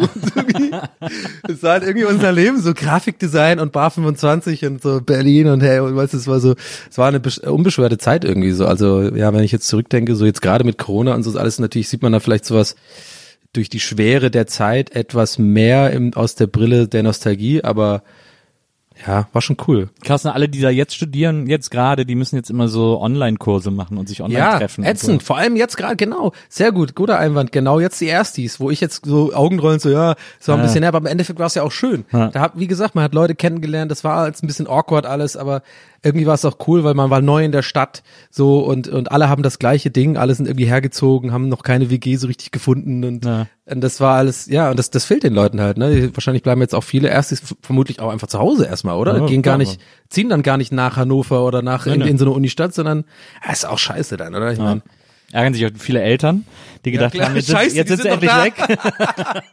oh shit, ey. Die haben schon so Play, äh, schon, schon, schon haben den so Ikea Trainer genau, bestellt fürs genau, genau, genau, den Ikea Raumplaner schon eigentlich schon gemacht so, schon abgespeichert so. Und dann äh, shit, die Man Cave vom Dad irgendwie so Play, PC, PC 5 da rein und so. Ja, genau. Nein, jetzt ist die noch hier die alte. Ja, ja. Aber das, ich habe schon immer das Gefühl, also gerade diese UDK-Zeit ist etwas, was für dich echt so eine der äh, der Main Times im Leben war. Also wo ja. du so, wo es für dich so die alles so am komplettesten. Ich finde ja auch, das ist das ist ja auch ein äh, gerade Grafiken so, das ist ja ein extremes Talent von dir und äh, das wurde da wahrscheinlich am besten oder am interessantesten gefördert sozusagen. Ähm, also erstmal vielen Dank. Äh, und zweitens, ich glaube, so richtig, ja, gefördert ja schon. Also ich wurde, ich habe mich halt selbst, also quasi, naja, UDK ist weird. Du wirst, also äh, du wirst nicht wirklich gefördert, sondern du wirst so ein bisschen ähm, angestachelt, auch abzuliefern. Ja. Ich, so würde ich es eher nennen, weil du eben so eine in so einer Klasse bist, wo du weißt oder auch die die mit also die Kommilitonen auch einfach respektierst, weil du weißt, scheiße, in dieser Klasse eben durch dieses Auswahlverfahren, sag ich jetzt mal, überhaupt da hier reinzukommen und immer nur jedes Semester zwei, drei maximal Leute aufgenommen werden, die ja eh schon ähm, äh, krass sagen. Da sind auch Leute von anderen Kunsthochschulen sind dann da hingekommen und so. Und da war ja auch zum Beispiel der, der ähm, Stefan Sagmeister war ja da Gastdozent auch und den Eike König, der hast ja auch, glaube ich, ein paar ja. Prinz von dem, der hat auch mal ja. da gastdoziert und so. Also halt schon eine renommierte Klasse, so. Das, das kennt man so in der Welt der Grafik, ähm, in diesem, in diesem, in diesem Nerdkosmos. Und das, das fördert einen, oder mich zumindest, halt auch so, ich glaube, das ist auch ein Ding, was jetzt sich durchzieht in meinem Leben, warum ich jetzt auch da bin und das mache, was ich mache. So dieses so, dass mir ja gefällt, Leute irgendwie zu unterhalten oder Feedback von außen zu bekommen das war in der Klasse des Dings, hat mich natürlich mega angespornt, auch was zu tun, dass ich in der nächsten Woche auch was zeigen kann, was geil ist, was, was den Leuten dann auch, die ich selber respektiere, cool, weißt ja. du, dass denen auch ja, gefällt. Und das, ja. mich, mich pusht sowas krass, äh, auch an meine Limits dann zu gehen und einfach wirklich auch zu arbeiten und was was Cooles zu machen. Ähm, das hatte ich schon immer. Ich brauche irgendwie diesen Druck, brauche ich so ein bisschen. Auch wenn ich was schreiben soll, oder, oder ich muss zum Beispiel jetzt auch gerade was schreiben, so eine Kurzgeschichte, ähm, äh, wo ich übrigens noch dich bestimmt noch mal bald nach, nach Rat frage. ich kann jetzt auch nicht, noch nicht so, will, will auch noch gar nicht drüber reden, was genau, aber da habe ich jetzt auf jeden Fall auch so einen Abgabedruck. Ja. Und ähm, der reicht nicht bei mir, sondern warum ich jetzt da motiviert gerade schreibe, ist, es geht um eine Sache, wo ich auch Bock habe, die Leute zu, also nicht zu beeindrucken, sondern ich habe da Bock, was Cooles abzuliefern, so dass die, dass da die Bestätigung von Leuten kommt, die sozusagen da involviert sind. Ja, verstehe. Und ich, ich glaube, das hat jeder Mensch, das ist glaube ich nicht so besonders, Klar, aber ich ja. glaube, bei mir ist es schon extrem ausgeprägt, dieses Ding, was ja auch cool ist. Also ja. und genau, und deswegen war die ODK super, weil ähm, ich hatte einfach Bock auf den Kram und ähm, habe dann diese Plakate gemacht und habe dann auch ein bisschen so meine Welt da gefunden und so. Es war schon cool, ja, auf jeden Fall hast da ja auch ein paar legendäre äh, äh, Motive abgeliefert, also das äh, Don't Work with Assholes und dieser dieser E-Mail-Header, dieses Re, Re, Re, Re, Re und so. Ja. Ähm, das sind ja, äh, die sind glaube ich auch echt schon oft kopiert worden, ehrlicherweise. äh, Habe ich irgendwie schon öfters irgendwo gesehen. Ja, ähm, nee, ja, kopiert, ja, ja, ein bisschen so ähnlich, ja, genau, ja. Aber kannst ja nix, nix machen. Ja, ist, gegen, ja. kann man nicht kopieren, man kann sich auch nicht grämen deswegen, nee, aber nee. Ähm, aber es sind auf jeden Fall äh, legendäre äh, Prints, die ja. irgendwie, äh, die werden auch immer mal wieder so neu aufgelegt, ne? Nee, ich kann die, ich habe die nämlich da noch nie neu aufgelegt tatsächlich. Ah, ja. Ich habe, ähm, das war ja ein Siebdruck, ähm, die beiden Motive auf jeden Fall, die du gerade meintest, und die wurden sozusagen jedes einzelne von 70 Mal gedruckt. Mhm. Und das war dann eine Auflage sozusagen. Okay. Und dann gibt's dann auch keine zweite Auflage, weil das dann irgendwie hat mir der mm, ähm, Stefan von der Handsiebdruckwerkstatt, liebe Grüße hier an dieser Stelle, mit dem habe ich das zusammen gemacht. Wir haben uns das einfach so geteilt. Die haben halt den Druck gemacht und ich habe halt das Motiv geliefert. Ja.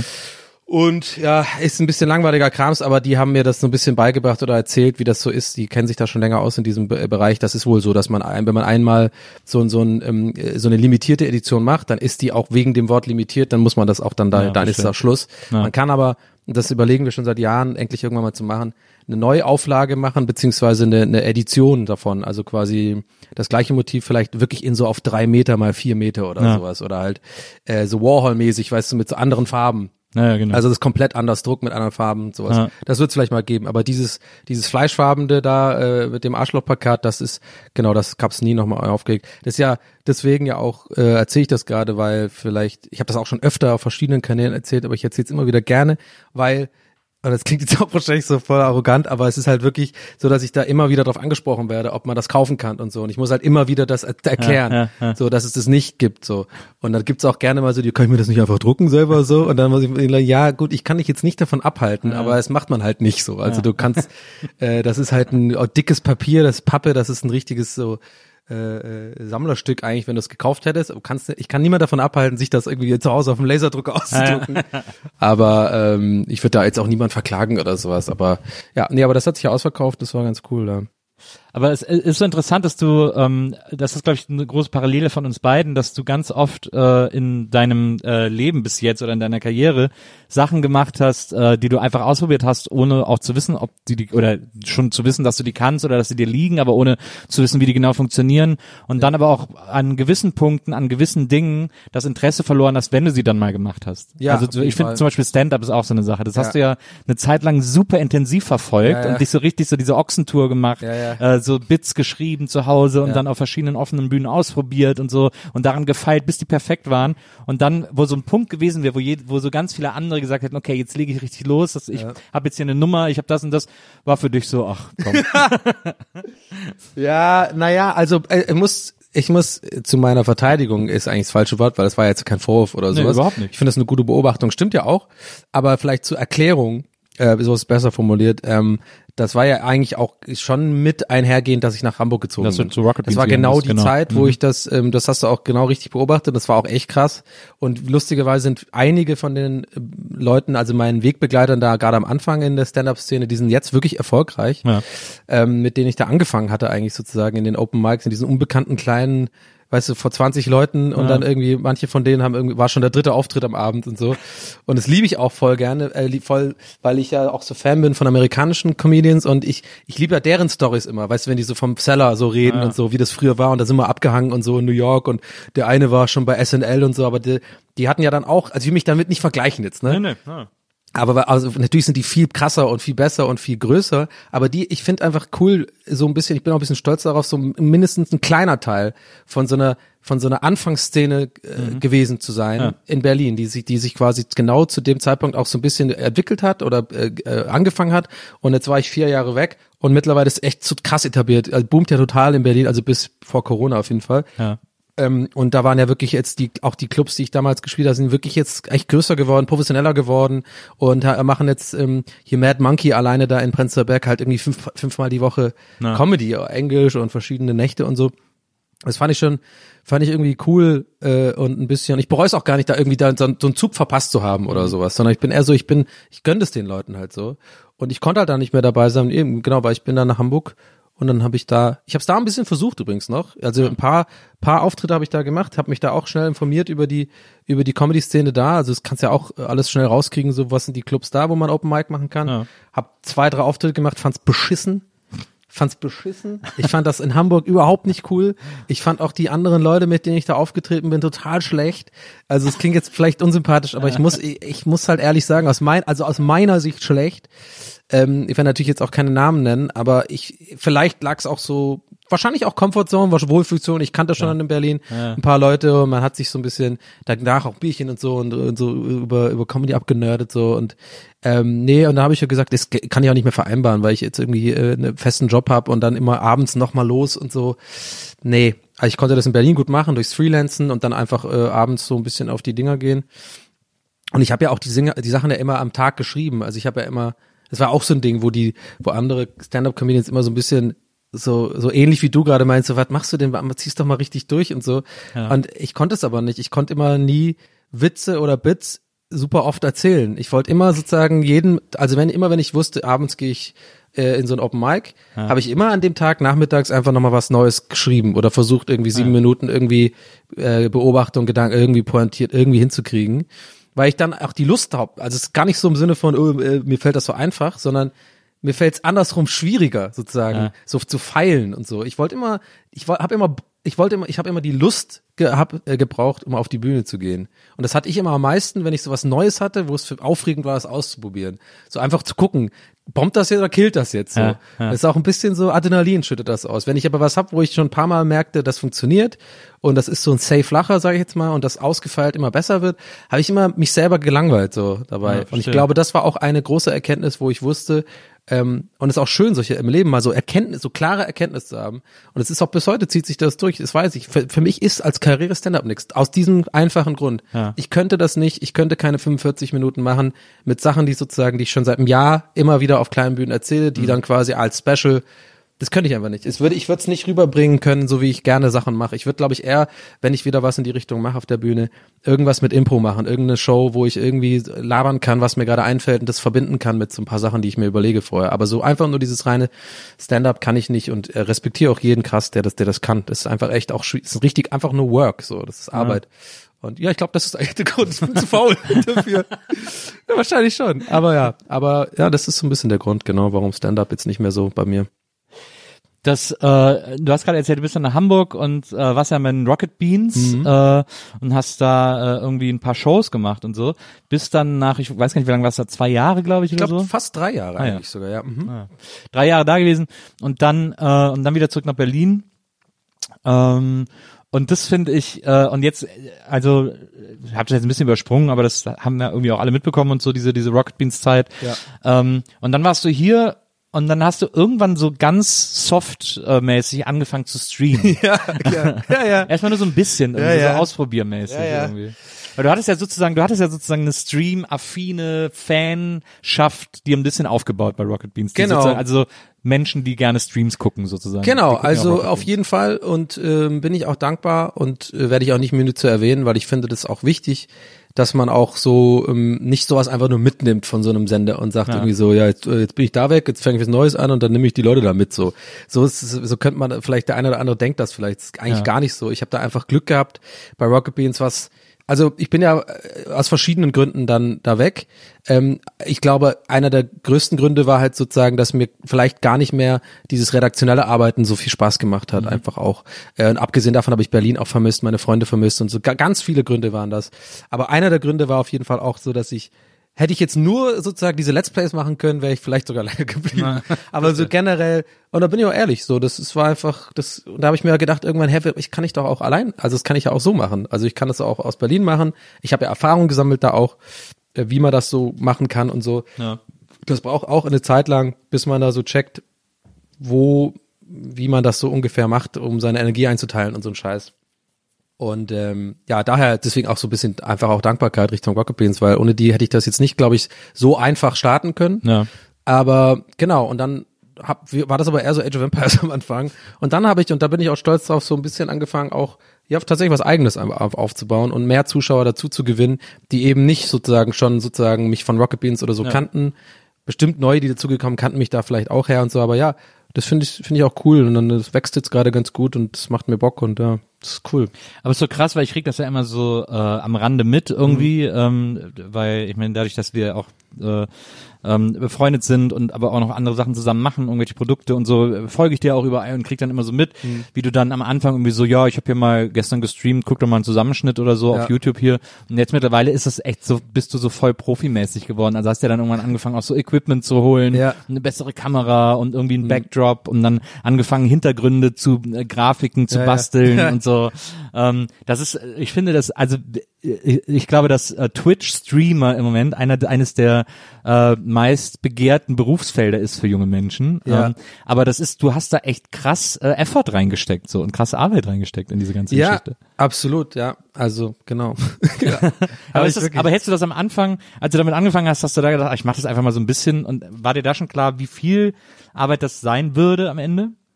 Nee, überhaupt gar nicht. Ähm, ich weiß noch, ich habe, glaube ich, ähm, irgendwann auch zu dir und Herm gemeint, so, ähm, ich glaube, so irgendwie nach einer Aufnahme mal oder so, da meinte ich, da war das schon soft geschadet. Ich, vielleicht, vielleicht erinnerst du dich, da meinte ich aber ähm, auch noch einmal sozusagen, ey, weißt du, ich guck, ich mache das jetzt echt mal einen Monat richtig. Ja, ja, sozusagen. Ich genau. glaube, ja, November oder so war das. Ja, ja, genau. Einfach um zu gucken. Und das war sozusagen für mich auch der Testlauf, um zu gucken, wenn ich jetzt was, wie ist es denn, wenn ich jetzt einen Monat das sozusagen mehr oder weniger richtig mache. Also so, so mindestens zweimal die Woche, eigentlich zwei bis dreimal die Woche streamen, dann auch immer die Sachen für YouTube aufbereiten, dann, es kommt ja super viel Arbeit immer oben drauf, was die meisten Leute gar nicht so mitbekommen. Mhm. Ähm, dann obendrauf kommt noch die unfassbare Belastung konstant, weil irgendwie alles, alle alles immer besser wissen im Internet und ja. die irgendwie die ganze Zeit immer irgendwie ähm, dich da nerven irgendwie, aber das wird auch immer besser. Ich gehe da immer besser mit um. Ich bin da ein bisschen zu sensibel, glaube ich, manchmal für Sachen, aber kommt immer so auf die Phasen an. Na klar. Aber generell habe ich dann das gemacht einen Monat und dann schon gemerkt, ey, ja, es ist deutlich mehr Arbeit, als ich dachte. Ähm, B, es ist aber ganz gut bezahlt. Mhm. Und C, ähm, es kommt wieder das rein, wo sich jetzt der Kreis auch ganz geil schließt, von dem, was ich vorhin meinte, so dass wie mit den Plakaten oder sowas, das hat sich, es kam gut an. Also es kam, es, ich habe ja gesehen, das wächst und wächst mhm. und ähm, die Leute reagieren cool drauf und so. Und das, sowas motiviert mich einfach auch krass, dann sowas weiterzumachen. Das war für mich dann die Entscheidung nach dem Monat. Die drei A, B, C kamen zusammen, ich gedacht, ich bin jetzt auch echt, wie du weißt, kein so krasser ähm, Marketing-Profi oder, oder Geschäftsmann oder so, so, aber selbst ich, selbst mir war klar, da ist was, das musst du mal weitermachen jetzt so. Und dann fing das an mit so Lampen und dann will man die, das Mikro haben und ein bisschen Greenscreen-Gedöns machen und so und Community Management, das baut, ist irgendwie auch mehr, immer mehr geworden und so. Und ich habe echt eine krass coole Community. Wahrscheinlich weiß jeder, wahrscheinlich sagt das, der irgendwie sowas macht, aber I don't know, ob die, ob die das nur so sagen. Ich sag's auf jeden Fall nicht nur so, weil ich echt da voll dankbar bin, die mich halt auch supporten. Ne? Also ich meine, ich würde ja ohne den, ohne so eine Community könnte ich auch nicht davon leben. Das ist ja alles freiwillige Bezahlbasis so auf ja. Twitch. Also ich, ich kann ja machen, was ich will. Wenn die Leute keinen Bock haben, dich zu unterstützen bei dem, was du machst, dann kannst du auch nichts davon leben. So. Na. Ja. Und was ich, äh, was ich also ich habe äh, ich habe manchmal reingeguckt, ich habe vor allem natürlich auch dieses, äh, als du dann angefangen hast, diese diese äh, Duelle, äh, diese virtuellen Duelle zu machen, wo irgendwie alle möglichen Leute gegeneinander angetreten sind, ja. ähm, wo ich gedacht habe, so also was ja so ein richtiger Aufwand war mit Vorspann, ja, mit, ja. Äh, äh, auch mit vorher gefilmter Intro äh, äh, Geschichte und so weiter und so einer riesen organisierten Grafik. Ähm, und äh, was ich äh, bis jetzt noch nicht so richtig gecheckt habe. Ja, gerne, frag ist, auch rein. ist, äh, dass du ja auch, äh, vor allem wenn du über die Community sprichst, äh, du hast irgendwie so einen Discord-Kanal, äh, ja. Kanal, genau. keine Ahnung, wie man, also jetzt werde ich so richtig boomermäßig. Ja, aber, aber kann ich dir erklären. Ich habe so Discord bisher noch gar nicht gecheckt und ich hatte aber den Eindruck, dass sozusagen dieser, dieser Discord-Kanal, den du da hast, dass das alles so Fans deines Kanals und von dir sind und so, die für dich sozusagen auch äh, irgendwie an dem ganzen Inhalten mitarbeiten, quasi irgendwie so. Ja, also genau, also auf jeden Fall. Es gibt super viel Community Support, also in, in, in Form von Beiträgen oder irgendwelchen ähm, äh, hier die Super Cuts heißt das ja, wenn die so zusammenschneiden Sachen ja. und so. Es passiert ja alles sozusagen dann immer auf freiwilligen Basis, weil die irgendwie Bock drauf haben sozusagen, ja. weil es ja auch Spaß macht, das zu schneiden. Ich bin natürlich immer super dankbar über sowas, weil dann kann ich das auch ähm, natürlich mit ähm, mit Einverständnis der jeweiligen Cutter dann sagen, ja, kann ich das vielleicht mal posten und so, ist ja für mich gut, um vielleicht ja, ein bisschen Werbung zu machen, gerade für Leute, die eben halt nicht die Zeit haben, sich irgendwie in fünf Stunden Stream anzugucken und eben das noch nicht so ganz verstehen mit Twitch und so, was völlig verständlich ist, weil das ist einfach ein bisschen, da muss man ein bisschen reinwursteln so. Ja ist für mich halt sowas immer super, wenn die Community einfach ähm, aus eigenen Stücken sowas so so kleine Sachen macht, die ich irgendwie posten kann. Äh, diese diese diese ähm, diese Geschichte, die du meintest mit den ganzen Grafiken und sowas, das habe ich dann auf jeden Fall, das sowas mache ich dann auf jeden Fall selber alles, ja, ja. Ähm, weil ich dann ja eben auch die Community mit sowas überraschen will. Also ich will ja dann auch sozusagen dann was zu, ich habe auch, glaube ich, in mir drin steckt auch ein bisschen so der Druck sozusagen eben, dass die Leute freiwillig irgendwie dich supporten, ähm, will ich dann auch schon abliefern so. Also ich habe dann auch so ein bisschen dem, wie heißt das hier, nicht Verantwortung, aber ich denk mir dann so, ja, ich kann jetzt nicht einfach hier so Larifari mich da hinsetzen, sondern ich will dann auch dafür arbeiten sozusagen. Ja. So. Es ist, das ist ein bisschen weniger geworden übrigens. Also ich habe jetzt nicht mehr so oft diese Shows aufgezogen, weil zum Beispiel diese besagte Show, ja. Nils meint die Show Ultimate Imaginary Fights, könnt ihr euch gerne auf YouTube mal reinziehen. äh, ich auch dann Geschäftsmann sein muss und gucken muss, okay, wie viel Aufwand war das ja. und wie viel Klicks hat das gegeben? ich sag mal so, da stand in keinem Verhältnis. Aber Maria ist sehr weit gekommen. Ja, äh, ja Maria ist sehr weit gekommen. Nee, es hat auch super Spaß gemacht, hat auch tolle Viewzahlen gehabt. Aber ich saß halt echt vier Tage lang, also wirklich mehrere Stunden daran, um die Grafiken und das, wie du schon sagst, vorzuzeichnen. Ähm, und ja, aber so ist auch cool, um, um auch ähm, vielleicht Leute so ein bisschen reinzuholen und so. Aber mittlerweile hat sich das alles so ein bisschen eingependelter. Also das heißt nicht, dass ich jetzt weniger arbeite, sondern ich habe halt gemerkt, sowas ist gar nicht so unbedingt nötig, sozusagen immer diese, diesen Riesenaufwand zu betreiben. Und ich glaube, das kam auch ein bisschen, dass ich diese Show gemacht habe, so ein bisschen auch von meiner redaktionellen Erfahrung bei Rocket Beans und so, mhm. ähm, dass man schon auch immer ähm, guckt oder die Denke hat, was jetzt übrigens nicht, ich meine damit nicht, nicht, dass irgendjemand, dass es falsch oder richtig ist, aber ja. ich glaube so dieses Show-Gedanken, so, es kann ja auch, ich war ja früher auch, ähm, habe ja auch als Autor, als freier Autor oder ja Autor, was also freier Redakteur für verschiedene Late-Night-Formate gearbeitet. Ja. Ich glaube, das steckte in mir so ein bisschen noch mehr drin, dieses so, das Show Showige denken, mhm. so, so ein bisschen mhm. das Fernsehdenken sozusagen. Und mittlerweile hat sich das ein bisschen äh, umgependelt, so auf das Twitcher-Denken, so, dass ich jetzt ähm, merke, das musst du streamline, das ist alles gar nicht so wichtig, das braucht keiner so. Kein, also nicht keiner, aber ich glaube, im Endeffekt zählt so die Persönlichkeit und dass man authentisch irgendwie ist und, und die Sachen irgendwie gewissenhaft und gut macht. Und natürlich muss man sich da auch Mühe geben und das irgendwie ein cooles Overlay machen und da, mhm. da muss alles sitzen. Aber Verstehst du, was ich meine? Ich glaube, dieses, Ja, dieses ja. mega aufwendige ist einfach, es ist gar nicht so nötig so. Und ich glaube, So- das ist so eine so ein Sache. Fernsehdenken Genau. quasi. Und ich ja. genau. Und ich glaube, das ist halt so das Ding, was auch, glaube ich, einige Fernsehsender ähm, äh, so jetzt echt anfangen müssen zu lernen, weil sonst geht das irgendwann, ich glaube, da passiert sonst gar nichts mehr. Hm. Weil ich will jetzt damit echt nicht sagen, so im Sinne von, ich weiß, ich sage das zu oft, dass ich immer so einordne, bla bla, mir ist es auch sowas einfach wichtig, Ja. dass man halt checkt, ich will jetzt nicht klingen wie so der Twitcher, bei dem es jetzt gerade gut läuft, der jetzt irgendwie meint, ja, die haben doch keine Ahnung, die sollen es mal machen wie wir, sondern ich weiß ja, das ist ein, ein Prozess, der einfach dauert. Aber wie du ja weißt, wir sind ja auch große Fernsehfans. Ich gucke ja immer noch Fernsehen. Ja. Ich habe eher mittlerweile, so denke ich so, oh Mann, Leute, ey, ihr checkt's nicht so ganz. Das ist einfach, das, ich glaube, ihr habt da, das wollen die Leute nicht mehr sehen, so die Art. So. Und ich glaube, in ein paar Jahren, die Leute, die nachwachsen, die mit Twitch und sowas aufwachsen, die werden einfach sich nicht interessieren für genial daneben oder sowas. Ja. Sondern du musst halt, klar, die Elton soll jetzt nicht anfangen zu streamen, aber, aber ich meine zum Beispiel Kaya Jana oder sowas, der Ja. fängt jetzt auch an zu streamen so und kann man halten von ihm, was er will, aber ich habe es mir mal angeguckt und der macht das verdammt gut, weil er das glaube ich auch gecheckt hat, wie das geht, so auch ohne groß irgendwie so dieses Fernsehmäßige, sondern einfach setz dich dahin, sei unterhaltsam im besten Fall und sei authentisch und ähm, mach einfach gewissenhaft diesen Stream und und und und und und mach regelmäßig und so und dann macht es den Leuten auch Bock so. Dieser eine Trödelhändler aus der, äh, aus dieser RTL-Trödelshow, die Ja. Schükrö moderiert. Welche der 70s Guy? Nee, nicht der 70s Guy, sondern dieser, der Schnösel sozusagen. Der streamt ja auch. Der Mhm. Echt? Das wusste ich nicht. Ganz viel, auch so Videospiele und so. Ja, musst du mir mal zeigen. der ja. macht, der macht ganz viel so äh, auf Twitch, ist der mega aktiv. Ja.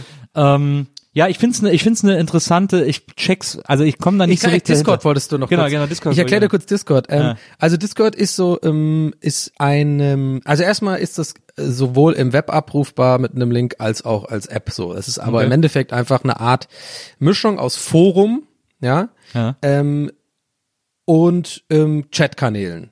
Ja. Also es gibt ein äh, Pendant dazu, das heißt Slack, das ist ein Kommunikationstool, Ja, das Slack viele Firmen so genau. benutzen. Im Endeffekt ist Discord wie Slack. Ah, ja, okay. Eigentlich im Endeffekt fast das gleiche. Ah ja, verstehe. So, und ich habe meinen eigenen Slack-Server sozusagen, habe ich halt auf Discord. Ich habe einen eigenen Discord-Server. Und der heißt irgendwie äh, Donnys Domizil.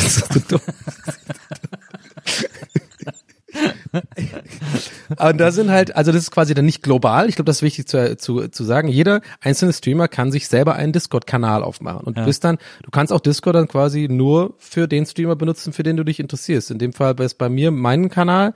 Dann bist du da auf diesen, auf Donnys Domizil. Und dann sind da auf der Seite einfach so bis zu, ich glaube, ich habe so 20 Kanäle, wo einfach klar beschrieben wird, Just Chatting, du kannst einfach schnacken mit den anderen.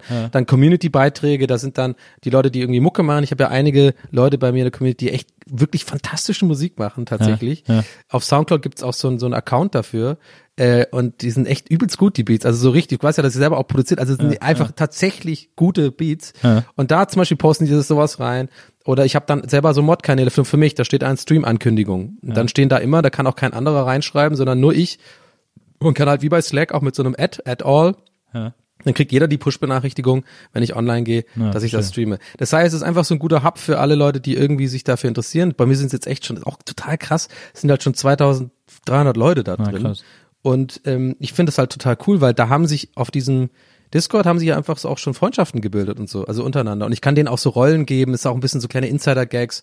So, und äh, man hat auch die eigenen Emojis, also du kannst dein eigenes Gesicht da machen und dann gibt's halt lauter so, so ein bisschen so ein, so ein Circle-Jerking eigentlich so von, ne, also von, Ja. von dem, von dem jeweiligen Kanal, aber darum geht's ja. Die Leute sind ja dann quasi wegen, wegen dir oder wegen diesem, wegen dem Stream da. Ja, es ist einfach ein cooles Tool, um sozusagen ähm, su- super nah dran zu sein an den, an den Leuten, die irgendwie zugucken und die können einfach auch sehr ähm, involviert sein. Ja, Ich habe auch Mods, also Moderatoren, die irgendwie auf Twitch immer so ein bisschen gucken, denen, denen ich auch sehr dankbar bin. Ich habe irgendwie äh, da ein paar Leute, die die richtig cool sind, die immer gucken, ja, dass irgendwie keiner irgendeinen Nazi-Scheiß schreibt im Chat oder irgendwelchen Sexismus-Kram oder so wird einfach dann gelöscht. Die haben dann einfach ein paar Rechte, äh, den ich denen gegeben habe auf Twitch, dass die das einfach ein bisschen gucken, dass da keine Idioten sind. Und wie hast du die, wie hast du die gefunden? Die haben, haben die zu dir gesagt, kannst du mich nicht zum Mod machen oder hast du? Ja, ich habe, es war ganz witzig. Ich habe mich damals auch gefühlt wie so, wie so hier äh, Deutschland sucht den Superstar mäßig so. Oder nicht nur ich alleine auf so einem The Voice Stuhl, weißt du? Und dreh dann so. Trifft dann so. Ich habe übrigens neulich gedacht, wie geil es wäre, wenn man so einen The Voice Stuhl hätte, der sich aber einmal ganz rumdreht. Das war nur so, nur so ein Blick oder so, nope, und dann wieder so zurück. So der, das ist ein gutes Überraschungsfeature. Ja, das, das wäre auch ein guter Sketch, glaube ich. So The Boss Horse einfach nochmal so, nee, wir drehen noch eine Runde, Alter. Stimmt, und dann nicht so viel zu lange, immer wieder so eine Runde. oh Mann. ähm, oder dass er sich so zur Seite dreht. So, pff, naja, weiß nicht, bin noch nicht sicher. ähm, nee, also die Mods habe ich äh, einfach tatsächlich, äh, ich glaube, ähm, ganz am Anfang Chris, liebe Grüße an dieser Stelle, ich weiß nicht, ob der das hört. Liebe Chris. Äh, liebe Grüße. Der war, glaube ich, der Erste, der hat sich tatsächlich bei mir einfach selber gemeldet, als es ganz am Anfang noch war und ja. ich Discord schon offen hatte und irgendwie erst so fünf Leute drauf waren.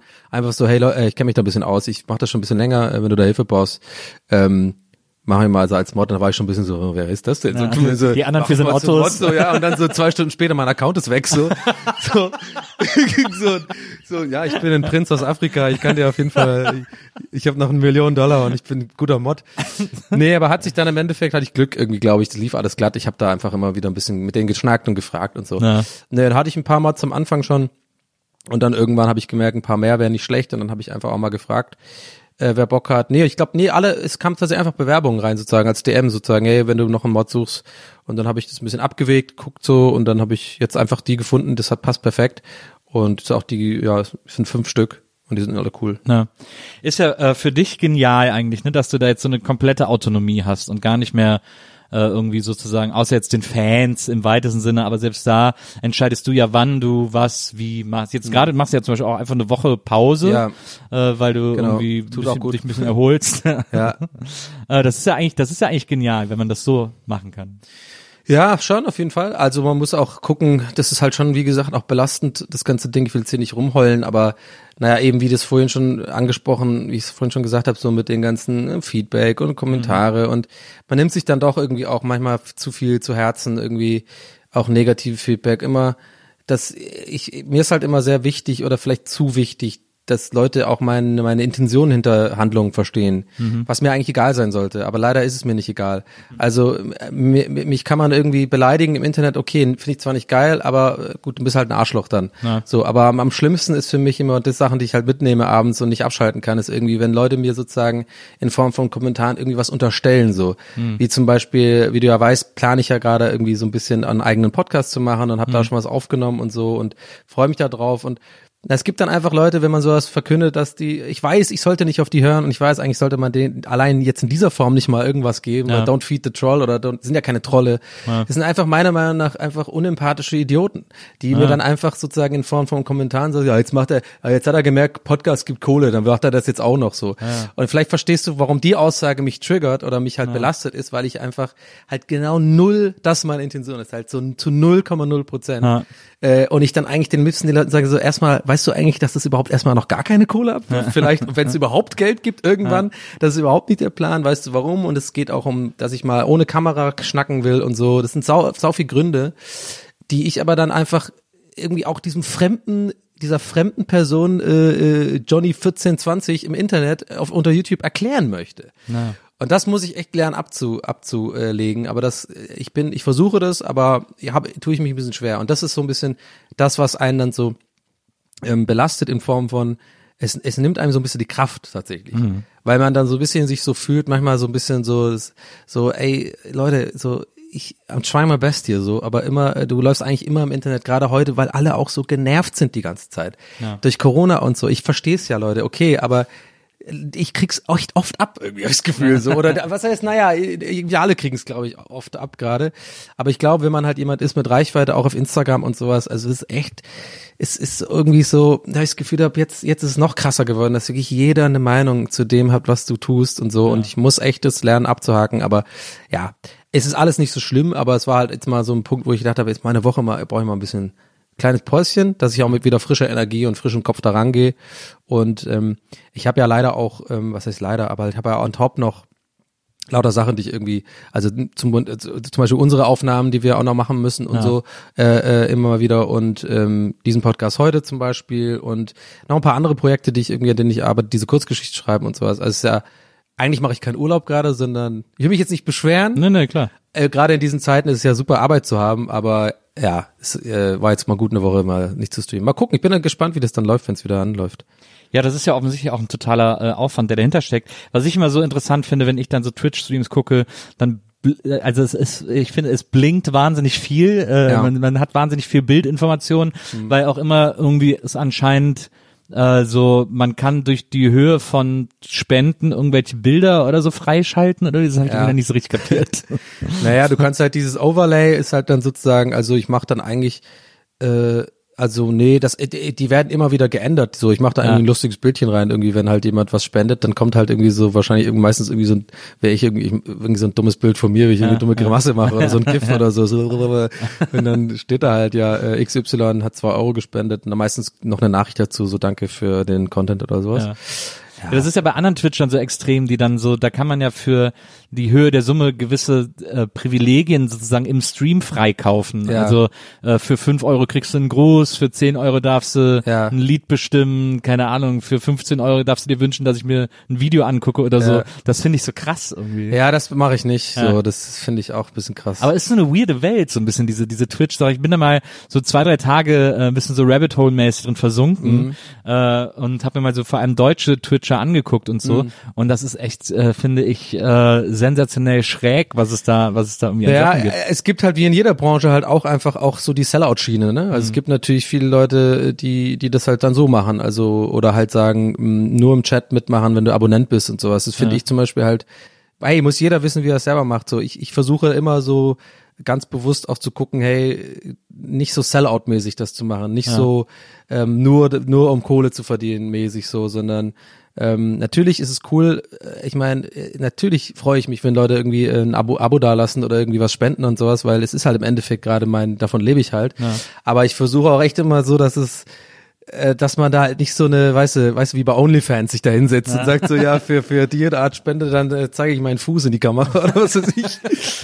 So, aber ach, keine Ahnung, ey, Schnitt wahrscheinlich in einem halben Jahr sieht man mich so Fußkanal, Fusi O'Sullivan. Fußi Sullivan irgendwie oder äh, oder einfach das ganze halt nur so ein Bild, wo steht, ihr findet, ihr findet mich auf OnlyFans, ich bin bin mit Jota und so zusammen und macht da Pornos. Aber naja, das hast du mitbekommen, ne, mit Jota. Ja, dass hast du mir, jetzt- glaub ich, sogar ja, Ja, geschickt. der macht jetzt Pornos. Der macht jetzt Hardcore-Pornos auf OnlyFans. Er hat eine geile Telegram-Gru- Telegram-Gruppe, die ist, die ist super. Oh, die muss ich, mal, ich bin dem ja entfolgt, weil alle gesagt haben, dass der ein Wichser ist und äh, ähm, oder beziehungsweise dass der sich äh, nicht cool geäußert hat. Und das habe ich ja dann auch gesehen bei diesem Promi unter Palmen und so, dass der echt richtig unangenehm wurde. Und Ja. deswegen äh, ich musste ich da erstmal mich von meiner Jota-Interessanz lossagen. Ja, ich gebe dir mal den, den Telegram-Link, der ist Aber gut. ja, gib mir den, schick mir mal. Muss ich mir vielleicht doch nochmal halt angucken. jeden Tag ganz seinen Pimmel in die Kamera. hat er so, einen- so einen geilen ähm, Naked Workout gemacht, Alter, wo er da, das, glaube ich, das Video habe ich dir geschickt, wo er so einfach komplett nackt mitten im Ständer, aber warum auch immer. Also irgendwie so ein Halbständer. ja, so ein, genau, der hat so einen Halbständer, genau. Mit so einem Halbständer da irgendwie so auf der Stelle joggt, aber mit Schuhen. Also nackt mit Schuhen, aber mit, und Halbständer. Er dann irgendwie so Liegestütze und so einen Scheiß machen, sein Pimmel dann immer auf den Boden kommt, wenn er so, wenn er so Liegestütze macht. Ich denke immer so, Alter, okay, von, von Dschungelcamp dahin, ja, aber hey, everybody's gotta see how they make the money, glaube ich, oder Ja, immer, ja. Ich habe mal, als wir äh, im äh, August waren ja Maria, Moritz und ich äh, äh, campen und Ja. wollten eigentlich erst so nach Frankreich und als ich da das vorher recherchiert habe, die Reise, habe ich gefunden, dass es in Frankreich unten an der äh, an der Mittelmeerküste einen Ort gibt, so einen Campingort, wo alle immer nackt sind.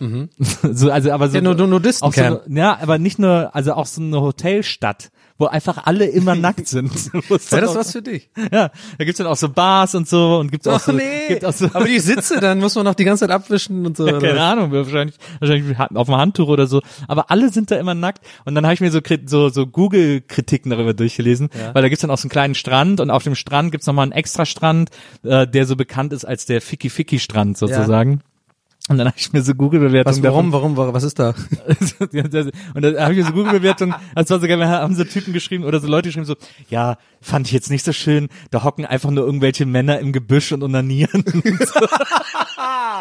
Und da ich gedacht, das will ich mir echt mal angucken, weil das so super skurril sein muss, dass du an so einen Mhm. Ja, Strand ja. gehst. Du willst dir angucken, weil es das skurril ja, ich ist. find's mega skurril. Der dass du- Gebüschwichser Nils sind unterwegs, Alter.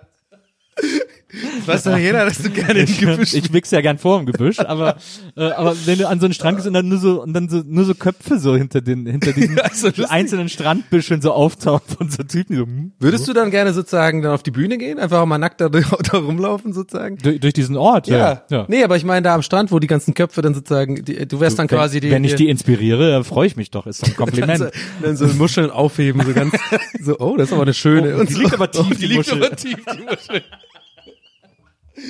Oh Mann, ich kann meine Knie auch nicht mehr richtig ab, abknicken. Ich muss jetzt mich immer so bücken. So. Immer aus der Hüfte, Genau, immer aus der Hüfte. genau. Und immer auch mit beiden Händen nach vorne. äh, äh, war hier nicht so ein, war hier nicht so ein Pole für den Sonnenschein? ähm, äh, ja, äh, aber interessant äh, äh, fand ich das auf jeden Fall. Äh, so ein Ort, wo alle nackt rumlaufen. Das Da wäre der, der wäre der, der wäre der sich drehende ähm, Dingsstuhl auch geil auf diesem Strand sozusagen. Die ganze Zeit so mit dem Rücken zu denen, also I see you guys. The, the Pimmel of, äh, auf Nudistencamp. Ja, ist- also OnlyFans ist ja so eine Art, ist ja so eine Art Porno-Twitch äh, im Grunde genommen. Ähm, aber ja, also was was glaubst du, ähm, wo das alles noch hinführt? Also ich meine jetzt, äh, weil bei dir ist ja so, äh, wir sind das jetzt so ein bisschen im Schnelldurchlauf durchgegangen über allem. Das heißt, so schnell doch. Ich habe die ganze Zeit schon schlechtes Gewissen, dass irgendwie Leute mega gelangweilt sind davon, dass ich jetzt 100 Jahre lang über überhaupt nicht. über dieses äh, Twitch-Zeug Nee, geredet habe und so. Das fand ich, ich hab da, ich glaube, vielen geht's wie mir, die haben da einfach keine Ahnung von. Und dann Ja. äh, war das jetzt so total interessant, da mal, da mal so reingeholt zu werden. Ja, okay, hoffe ich auf jeden Fall. Ähm, es ist auch, es ist auch interessant, ja, eigentlich schon. Und über allem schwebt natürlich immer Gästeliste Geisterbahn, äh, natürlich. als, der, als der große Überbau, Ja, klar. Äh, sozusagen. Aber was glaubst du, wo das noch, ähm, ich meine, den Podcast können wir auch noch machen, wenn wir irgendwie alle Rentner sind äh, Ja. und uns kaputt lachen, aber was glaubst du, äh, wie sich das alles weiterentwickelt, was das für dich vor allem noch so in den nächsten, sagen wir mal perspektivisch, in den nächsten fünf Jahren ähm, für eine Zukunft hat? Kein, äh, pff, kann ich dir, also einfach die ehrlichste Antwort ist keine Ahnung. Ja. Ich bin ja, ich plane nicht sowas. Also, weil du ja vorhin schon richtig beobachtet hast, dass ich da immer mal wieder so, also ich würde übrigens noch sagen, ich bin eben nicht so dieses, ähm, Epis ich würde es jetzt mal episodisches Verhalten Ja. bin sozusagen. Es, äh, wirkt zwar so mit dem Stand-up und so, ähm, oder dass ich bestimmte Sachen dann sehr intensiv mache und dann dann nicht mehr so weiterverfolge. Das ist gar nicht, weil ich habe nämlich einen Kumpel, der ist so, der hat das wirklich, also vielleicht kennst du auch Leute, die wirklich halt so äh, zwei Wochen lang das Hobby ist so ähm, hier Dings Mod Modellflieger so und zwei, es ist wirklich zwei Wochen so intensiv das einzige Thema und dann zack, was eigentlich mit dem Modellflieger? Nee, habe ich aufgehört. Ja, so, okay, ja, nee, so, so so wie, wie. Arthur Spooner eigentlich bei Dings auch so. Der hat's auch immer so. Er- aber also so bin ich zwar nicht. Also ich habe schon immer, mache schon immer Sachen, wo ich generell eh immer ein Grundinteresse habe, wie ich genauso wie ich jetzt immer noch Grundinteresse an Stand-up habe und an, an, an Grafikdesign und so. Also es ist immer so alles so ein, so ein, so ein Konglomerat bei Sachen bei, bei mir auf jeden Fall. Aber trotzdem muss ich sagen, ich mache immer nur so Sachen so lange, wie ich halt ähm, Bock drauf habe, sozusagen. Und ähm, ich glaube, gerade Twitch vor der Kamera alleine sitzen, Leute unterhalten, ähm, was vielleicht auch noch interessant ist für, für, für einige, die sich da nicht auskennen, was mir auch wichtig ist, ist immer wieder auch zu sagen, Twitch ist eben nicht nur Gaming-Zeugs. Also es Ja. ist nicht nur, es ist überwiegend, muss man zuge muss man schon sagen, Leute, die quasi Videospiele spielen, das so ein bisschen kommentieren, dabei reden, unterhalten und das irgendwie lustig gestalten oder halt auch nicht lustig. gibt ganz verschiedene Arten Ja. von, von, ähm, von äh, Twitchern, aber es gibt auch einige, die das so machen wie ich. Das ist einfach auch tatsächlich nur mit den Leuten schnacken. Ähm, ich hatte ja auch so, das ist ja auch die, die Grundstein für meine Podcasts sozusagen vorhaben jetzt, weil ich das ja eigentlich einen Podcast alleine vor der Kamera gemacht habe, sozusagen einfach nur erzählt habe, das live und habe da vielleicht hier und da mal eine Frage beantwortet. Aber ja, also das äh, sollen vielleicht auch die Leute wissen. Also nicht nur ich mache das, das machen viele. Es gibt viele gute, gute Streamer, die einfach tatsächlich ohne Videospiele da eigentlich ziemlich coolen Content machen. Ja. Ähm, aber that being said, ähm, dieses, man muss, glaube ich, da gerade für diesen Job brauchst du Bock. Also gerade wenn du so ein Typ bist wie ich auf jeden Fall. Ich kann das nicht an und ausschalten. Ich könnte niemals jemand sein, der ähm, bei Twitch sozusagen eine Rolle spielt im Sinne von zur Arbeit gehen sozusagen. ich mache das jetzt, ich mache mir jetzt für eine Stunde gute Laune sozusagen oder oder tu so oder bin halt irgendwie mach ein paar mach so Gags und und innerlich bin ich voll so, ich habe gar keinen Bock jetzt gerade darauf. So. Ich hatte auch schon Streams, wo ich innerlich gar keinen Bock hatte, so, weil ich das aber gesagt habe, am Sonntag mache ich und dann muss das auch wichtig so Sachen. Das ist auch so krass, weil sonst verlierst du auch die Zuschauer. Du musst dann schon, das ist schon nicht nur äh, nach Lust und Laune, du musst dann schon auch, äh, weil wenn du zwei, dreimal dann absagst irgendwie und Montag eigentlich gesagt hast, du streamst, kommst du nicht, dann sind auch die Zuschauer weg. So kann ich auch verstehen, so musste ich auch lernen, gerade am Anfang. Aber mittlerweile hat sich das eingependelt. Aber check schon, was ich meine. Ich habe dann auch manchmal Tage, wo ich eigentlich keinen Bock habe, aber dann kann ich mich immer noch aufraffen, weil ich da so ein bisschen, finde ich, in der Schuld stehe sozusagen, weil ich das äh, angekündigt habe und die Leute wollen es sehen und dann kriege ich das, wird's auch immer cool so. Aber wenn es generell anfängt, dass du sagst, boah, ey, die Woche jetzt paar Mal streamen, ey, und dann und mir fällt gar nichts mehr ein und so und ich habe mich überredet, ich fühle mich ausgelaugt und so, dann wäre irgendwann der Moment, wo ich glaube, ich sage, dann dann mache ich entweder eine Pause, eine längere oder oder ähm, oder versuche was was anderes. Aber noch sehe ich das nicht am am Horizont so. Noch habe ich viel zu viele Ideen viel zu viel Motivation. Ich fange jetzt erst gerade ein neues Let's Play an, jetzt in, übermorgen. Also ja. das wird auf jeden Fall jetzt eh wieder zwei Monate noch locker gehen, wo ich mich da abfucking äh, quäle in, in Demon's Souls. Äh, ja, dieses, dieses neue AAA-Game für die, für die PS5 da und äh, was sehr schwierig ist, glaube ich. Aber ja, aber so down the line habe ich einfach, versuche ich immer ich generell Sachen, die ich mache, also jetzt auch mit dem eigenen Podcast, da freue ich mich auch drauf, irgendwie mhm. da irgendwie, dass das cool wird. Dann habe ich noch ein paar andere Sachen, die sozusagen, wie du ja kennst aus deinem Berufsfeld, das ist, wo man nicht unbedingt immer sofort drüber reden kann oder ja. will, weil die im Hintergrund abläufen, Sendungen, äh, irgendwie, irgendwie Piloten drehen und so. Ich mache immer noch gerne auch vor der Kamera Sachen, Moderation und auch ein bisschen Schauspielerei, so Comedy mhm. in, in der Comedy-Richtung. Und ich glaube einfach generell, das, da bin ich mir gerade zufrieden, so, weil ich, ich, ich gucke halt aufs Konto und denke mir so, hey, das, ich kann gerade mein Leben so führen, hm, dass ich, ähm, dass ich ähm, genug Freiheiten habe, sozusagen mir auch ein bisschen Jobs auszusuchen, mhm. ähm, genug Zeit habe, einfach auch für gerade Instagram, wie du ja weißt, macht mir sehr viel Spaß, auch da irgendwie was für die Stories zu überlegen, kleine Sketche zu spielen und so, ja. da einfach auch Bock zu, drauf zu haben und alles so ein bisschen, aber nicht so krass so all in. Und ja. das bin ich einfach nicht, weil ich glaube, jeder mag, so Marketing-Dudes machen das immer. Und da muss ich mir mit den Augen rollen, so, weil die mir das auch seit Jahren empfehlen, so, oder wie mit, damals mit der Fußballer, die den Dreck, äh, die, die den Swag aufdrehen ja. Seite. Wo immer so Marketing-Dudes meinen, sie, ja, ja. mach doch da jetzt Merch, mach doch all in und so. Ja. Und ich hatte immer im Endeffekt recht behalten, das eben ja. nicht so zu machen. Mach's einfach ein bisschen und ne, geh den Leuten nicht auf den Sack mit dem Scheiß, sondern mach's so, wie es dir A Bock macht und B, du nicht irgendwie so alles immer so aus, ähm, wie heißt das so, melken, so krass. Naja. Und so mache ich halt meinen ganzen Kram. Der ist zwar äh, vielseitig im Sinne von, dass ich irgendwie so ein paar verschiedene Sachen gleichzeitig mache, aber ich mache halt alles nicht so super doll, super all in. Hm. Und so habe ich irgendwie, zumindest ich sozusagen, Spaß an den Sachen, die ich mache. Und nichts wird, wächst mir irgendwie über den Kopf und nichts wird irgendwie too much so. Natürlich weiß ich, das kann man schon auch unter einer gewissen Art von Faulheit einordnen, das ist mir auch klar, ist für mich aber völlig in Ordnung, ja. weil ich bin eher jemand, jetzt nicht ein fauler Mensch, sondern ich bin jemand, der ähm, der das irgendwie braucht, um, um, um bestimmte Sachen zu machen, brauche ich halt eine gewisse Laune dafür. Und wenn mich, wenn mich das stresst, dann habe ich halt keinen Bock drauf. So. Dadurch hast du quasi auch so eine Abwechslung in dem. Genau. Ah, ja. Also es ist immer alles mit Labern. Manchmal denke ich auch so, boah, ey, habe ich mich irgendwann mal einfach überlabert, ey. Aber dann fällt mir ein, wir machen seit fünf Jahren Podcast ja. und ich mache seit, er hat drei Jahre lang Moin Moin gemacht, jeden, jeden Montag, ey. Ja. Wo ich auch immer manchmal zurückdenke, das ist auch einfach verrückt gewesen. Und das äh, gibt mir aber auch Mut, dass ich den Podcast hinkriege alleine, weil ist schon eigentlich krass, ist da immer jeden, jeden Mittwoch da morgens einfach komplett unvorbereitet da eine Stunde zu reden. Also manchmal gucke ich mir das auch auf YouTube nochmal an, so alte Folgen und weiß natürlich gar nichts mehr von dem, was ich gesagt habe. Denke ja. mir so, sag ich dir ganz ehrlich, denke ich so, ist schon ganz lustig. aber es ist auch irgendwie verrückt, weil man halt, aber ich glaube, es ist Typsache so. Also ich glaube, zum Beispiel Florentin Will ist auch ein ähnlicher Typ so. Der hat ja auch immer so ähnliche Moin Moins gemacht und der macht ja auch Podcast mit Podcast UFO und so. Ich will mich jetzt nicht vergleichen, aber ich glaube, es ist halt, manche Typen liegt das so ein bisschen einfach so die Art. Und ich glaube, wenn man das irgendwo in so ein Korsett zwängt, dann ist das irgendwie nicht, dann es auch nicht mehr so cool. Ja. Das, äh, man sieht das ja auch an unserem heutigen Gespräch, dass man sich äh, immer, dass man immer Sachen hat, äh, über die man sich noch unterhalten kann. Ja. Ähm, ich finde es übrigens noch äh, abschließend ganz witzig, äh, das, äh, weil ich glaube, was man nicht unterschätzen darf, ist ein Videospiel zu spielen und gleichzeitig irgendwie äh, was zu erzählen oder ja. die Leute zu unterhalten oder irgendwas. Ich, ich habe ja immer, ich, wenn ich was zocke, ist ganz oft Maria dabei. Also ja. das ist sozusagen ein ein Personen Twitch Stream, den wir hier irgendwie machen, ja, weil sie mir nur zugucken will beim Spielen. Ja. Und äh, ich merke, dass ich da schon, wenn sie dann was von mir wissen will, während ich gerade zocke, mega überfordert bin ja, ja. und nur so ganz einsilbig antworte und sie dann irgendwie so, ey, ich habe dir gerade drei Fragen gestellt und du hast keine beantworten. Ich so, hä? Ich habe überhaupt keine Frage Frage gehört.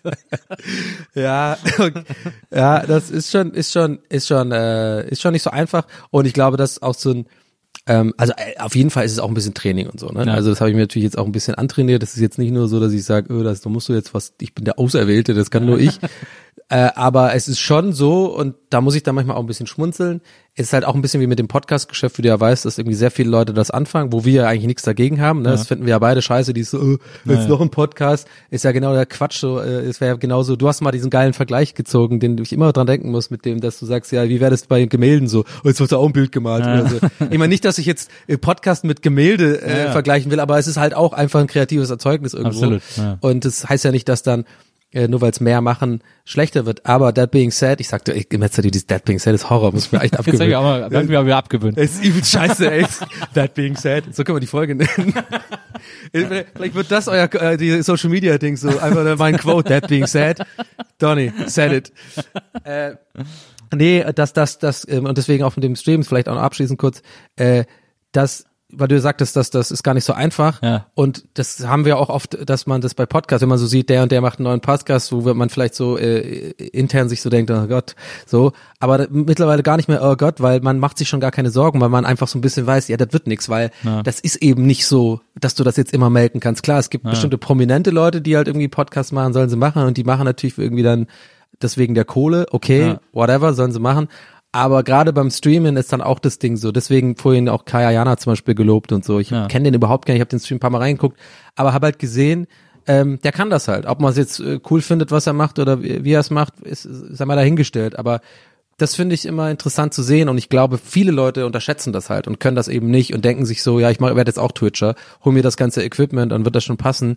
Das wird halt nicht so, ja. glaube ich. Also ja. das ist halt tatsächlich schwieriger, als man denkt, ähm, auch das Ganze irgendwie zu machen und so. Deswegen bin ich auch, ja, tatsächlich auch stolz drauf, dass ich das jetzt einfach so aufgebaut habe und ähm, das mir Spaß macht, ja.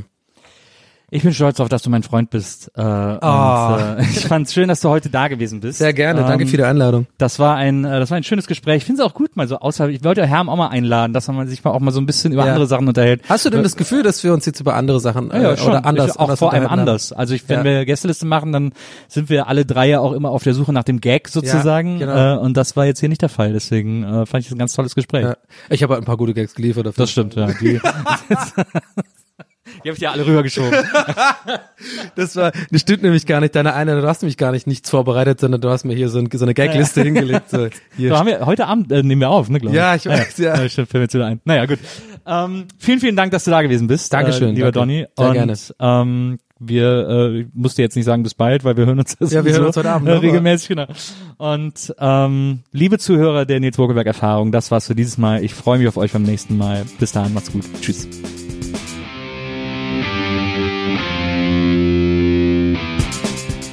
Nils Bokelberg Erfahrung. Von und mit Nils Bokelberg. Eine Produktion von Pool Artists. Team Wenzel Burmeier, Lisa Hertwig, Maria Lorenz Bokelberg, Frieda Morische und natürlich Nils Bokelberg.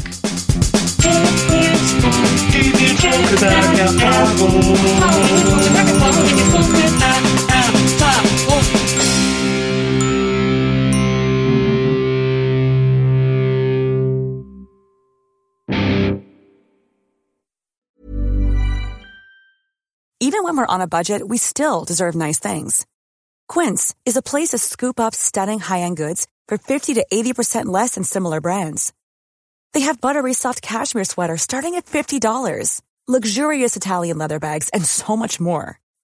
Plus, Quince only works with factories that use safe, ethical, and responsible manufacturing. Get the high-end goods you'll love without the high price tag with Quince. Go to quince.com/style for free shipping and 365-day returns. Planning for your next trip?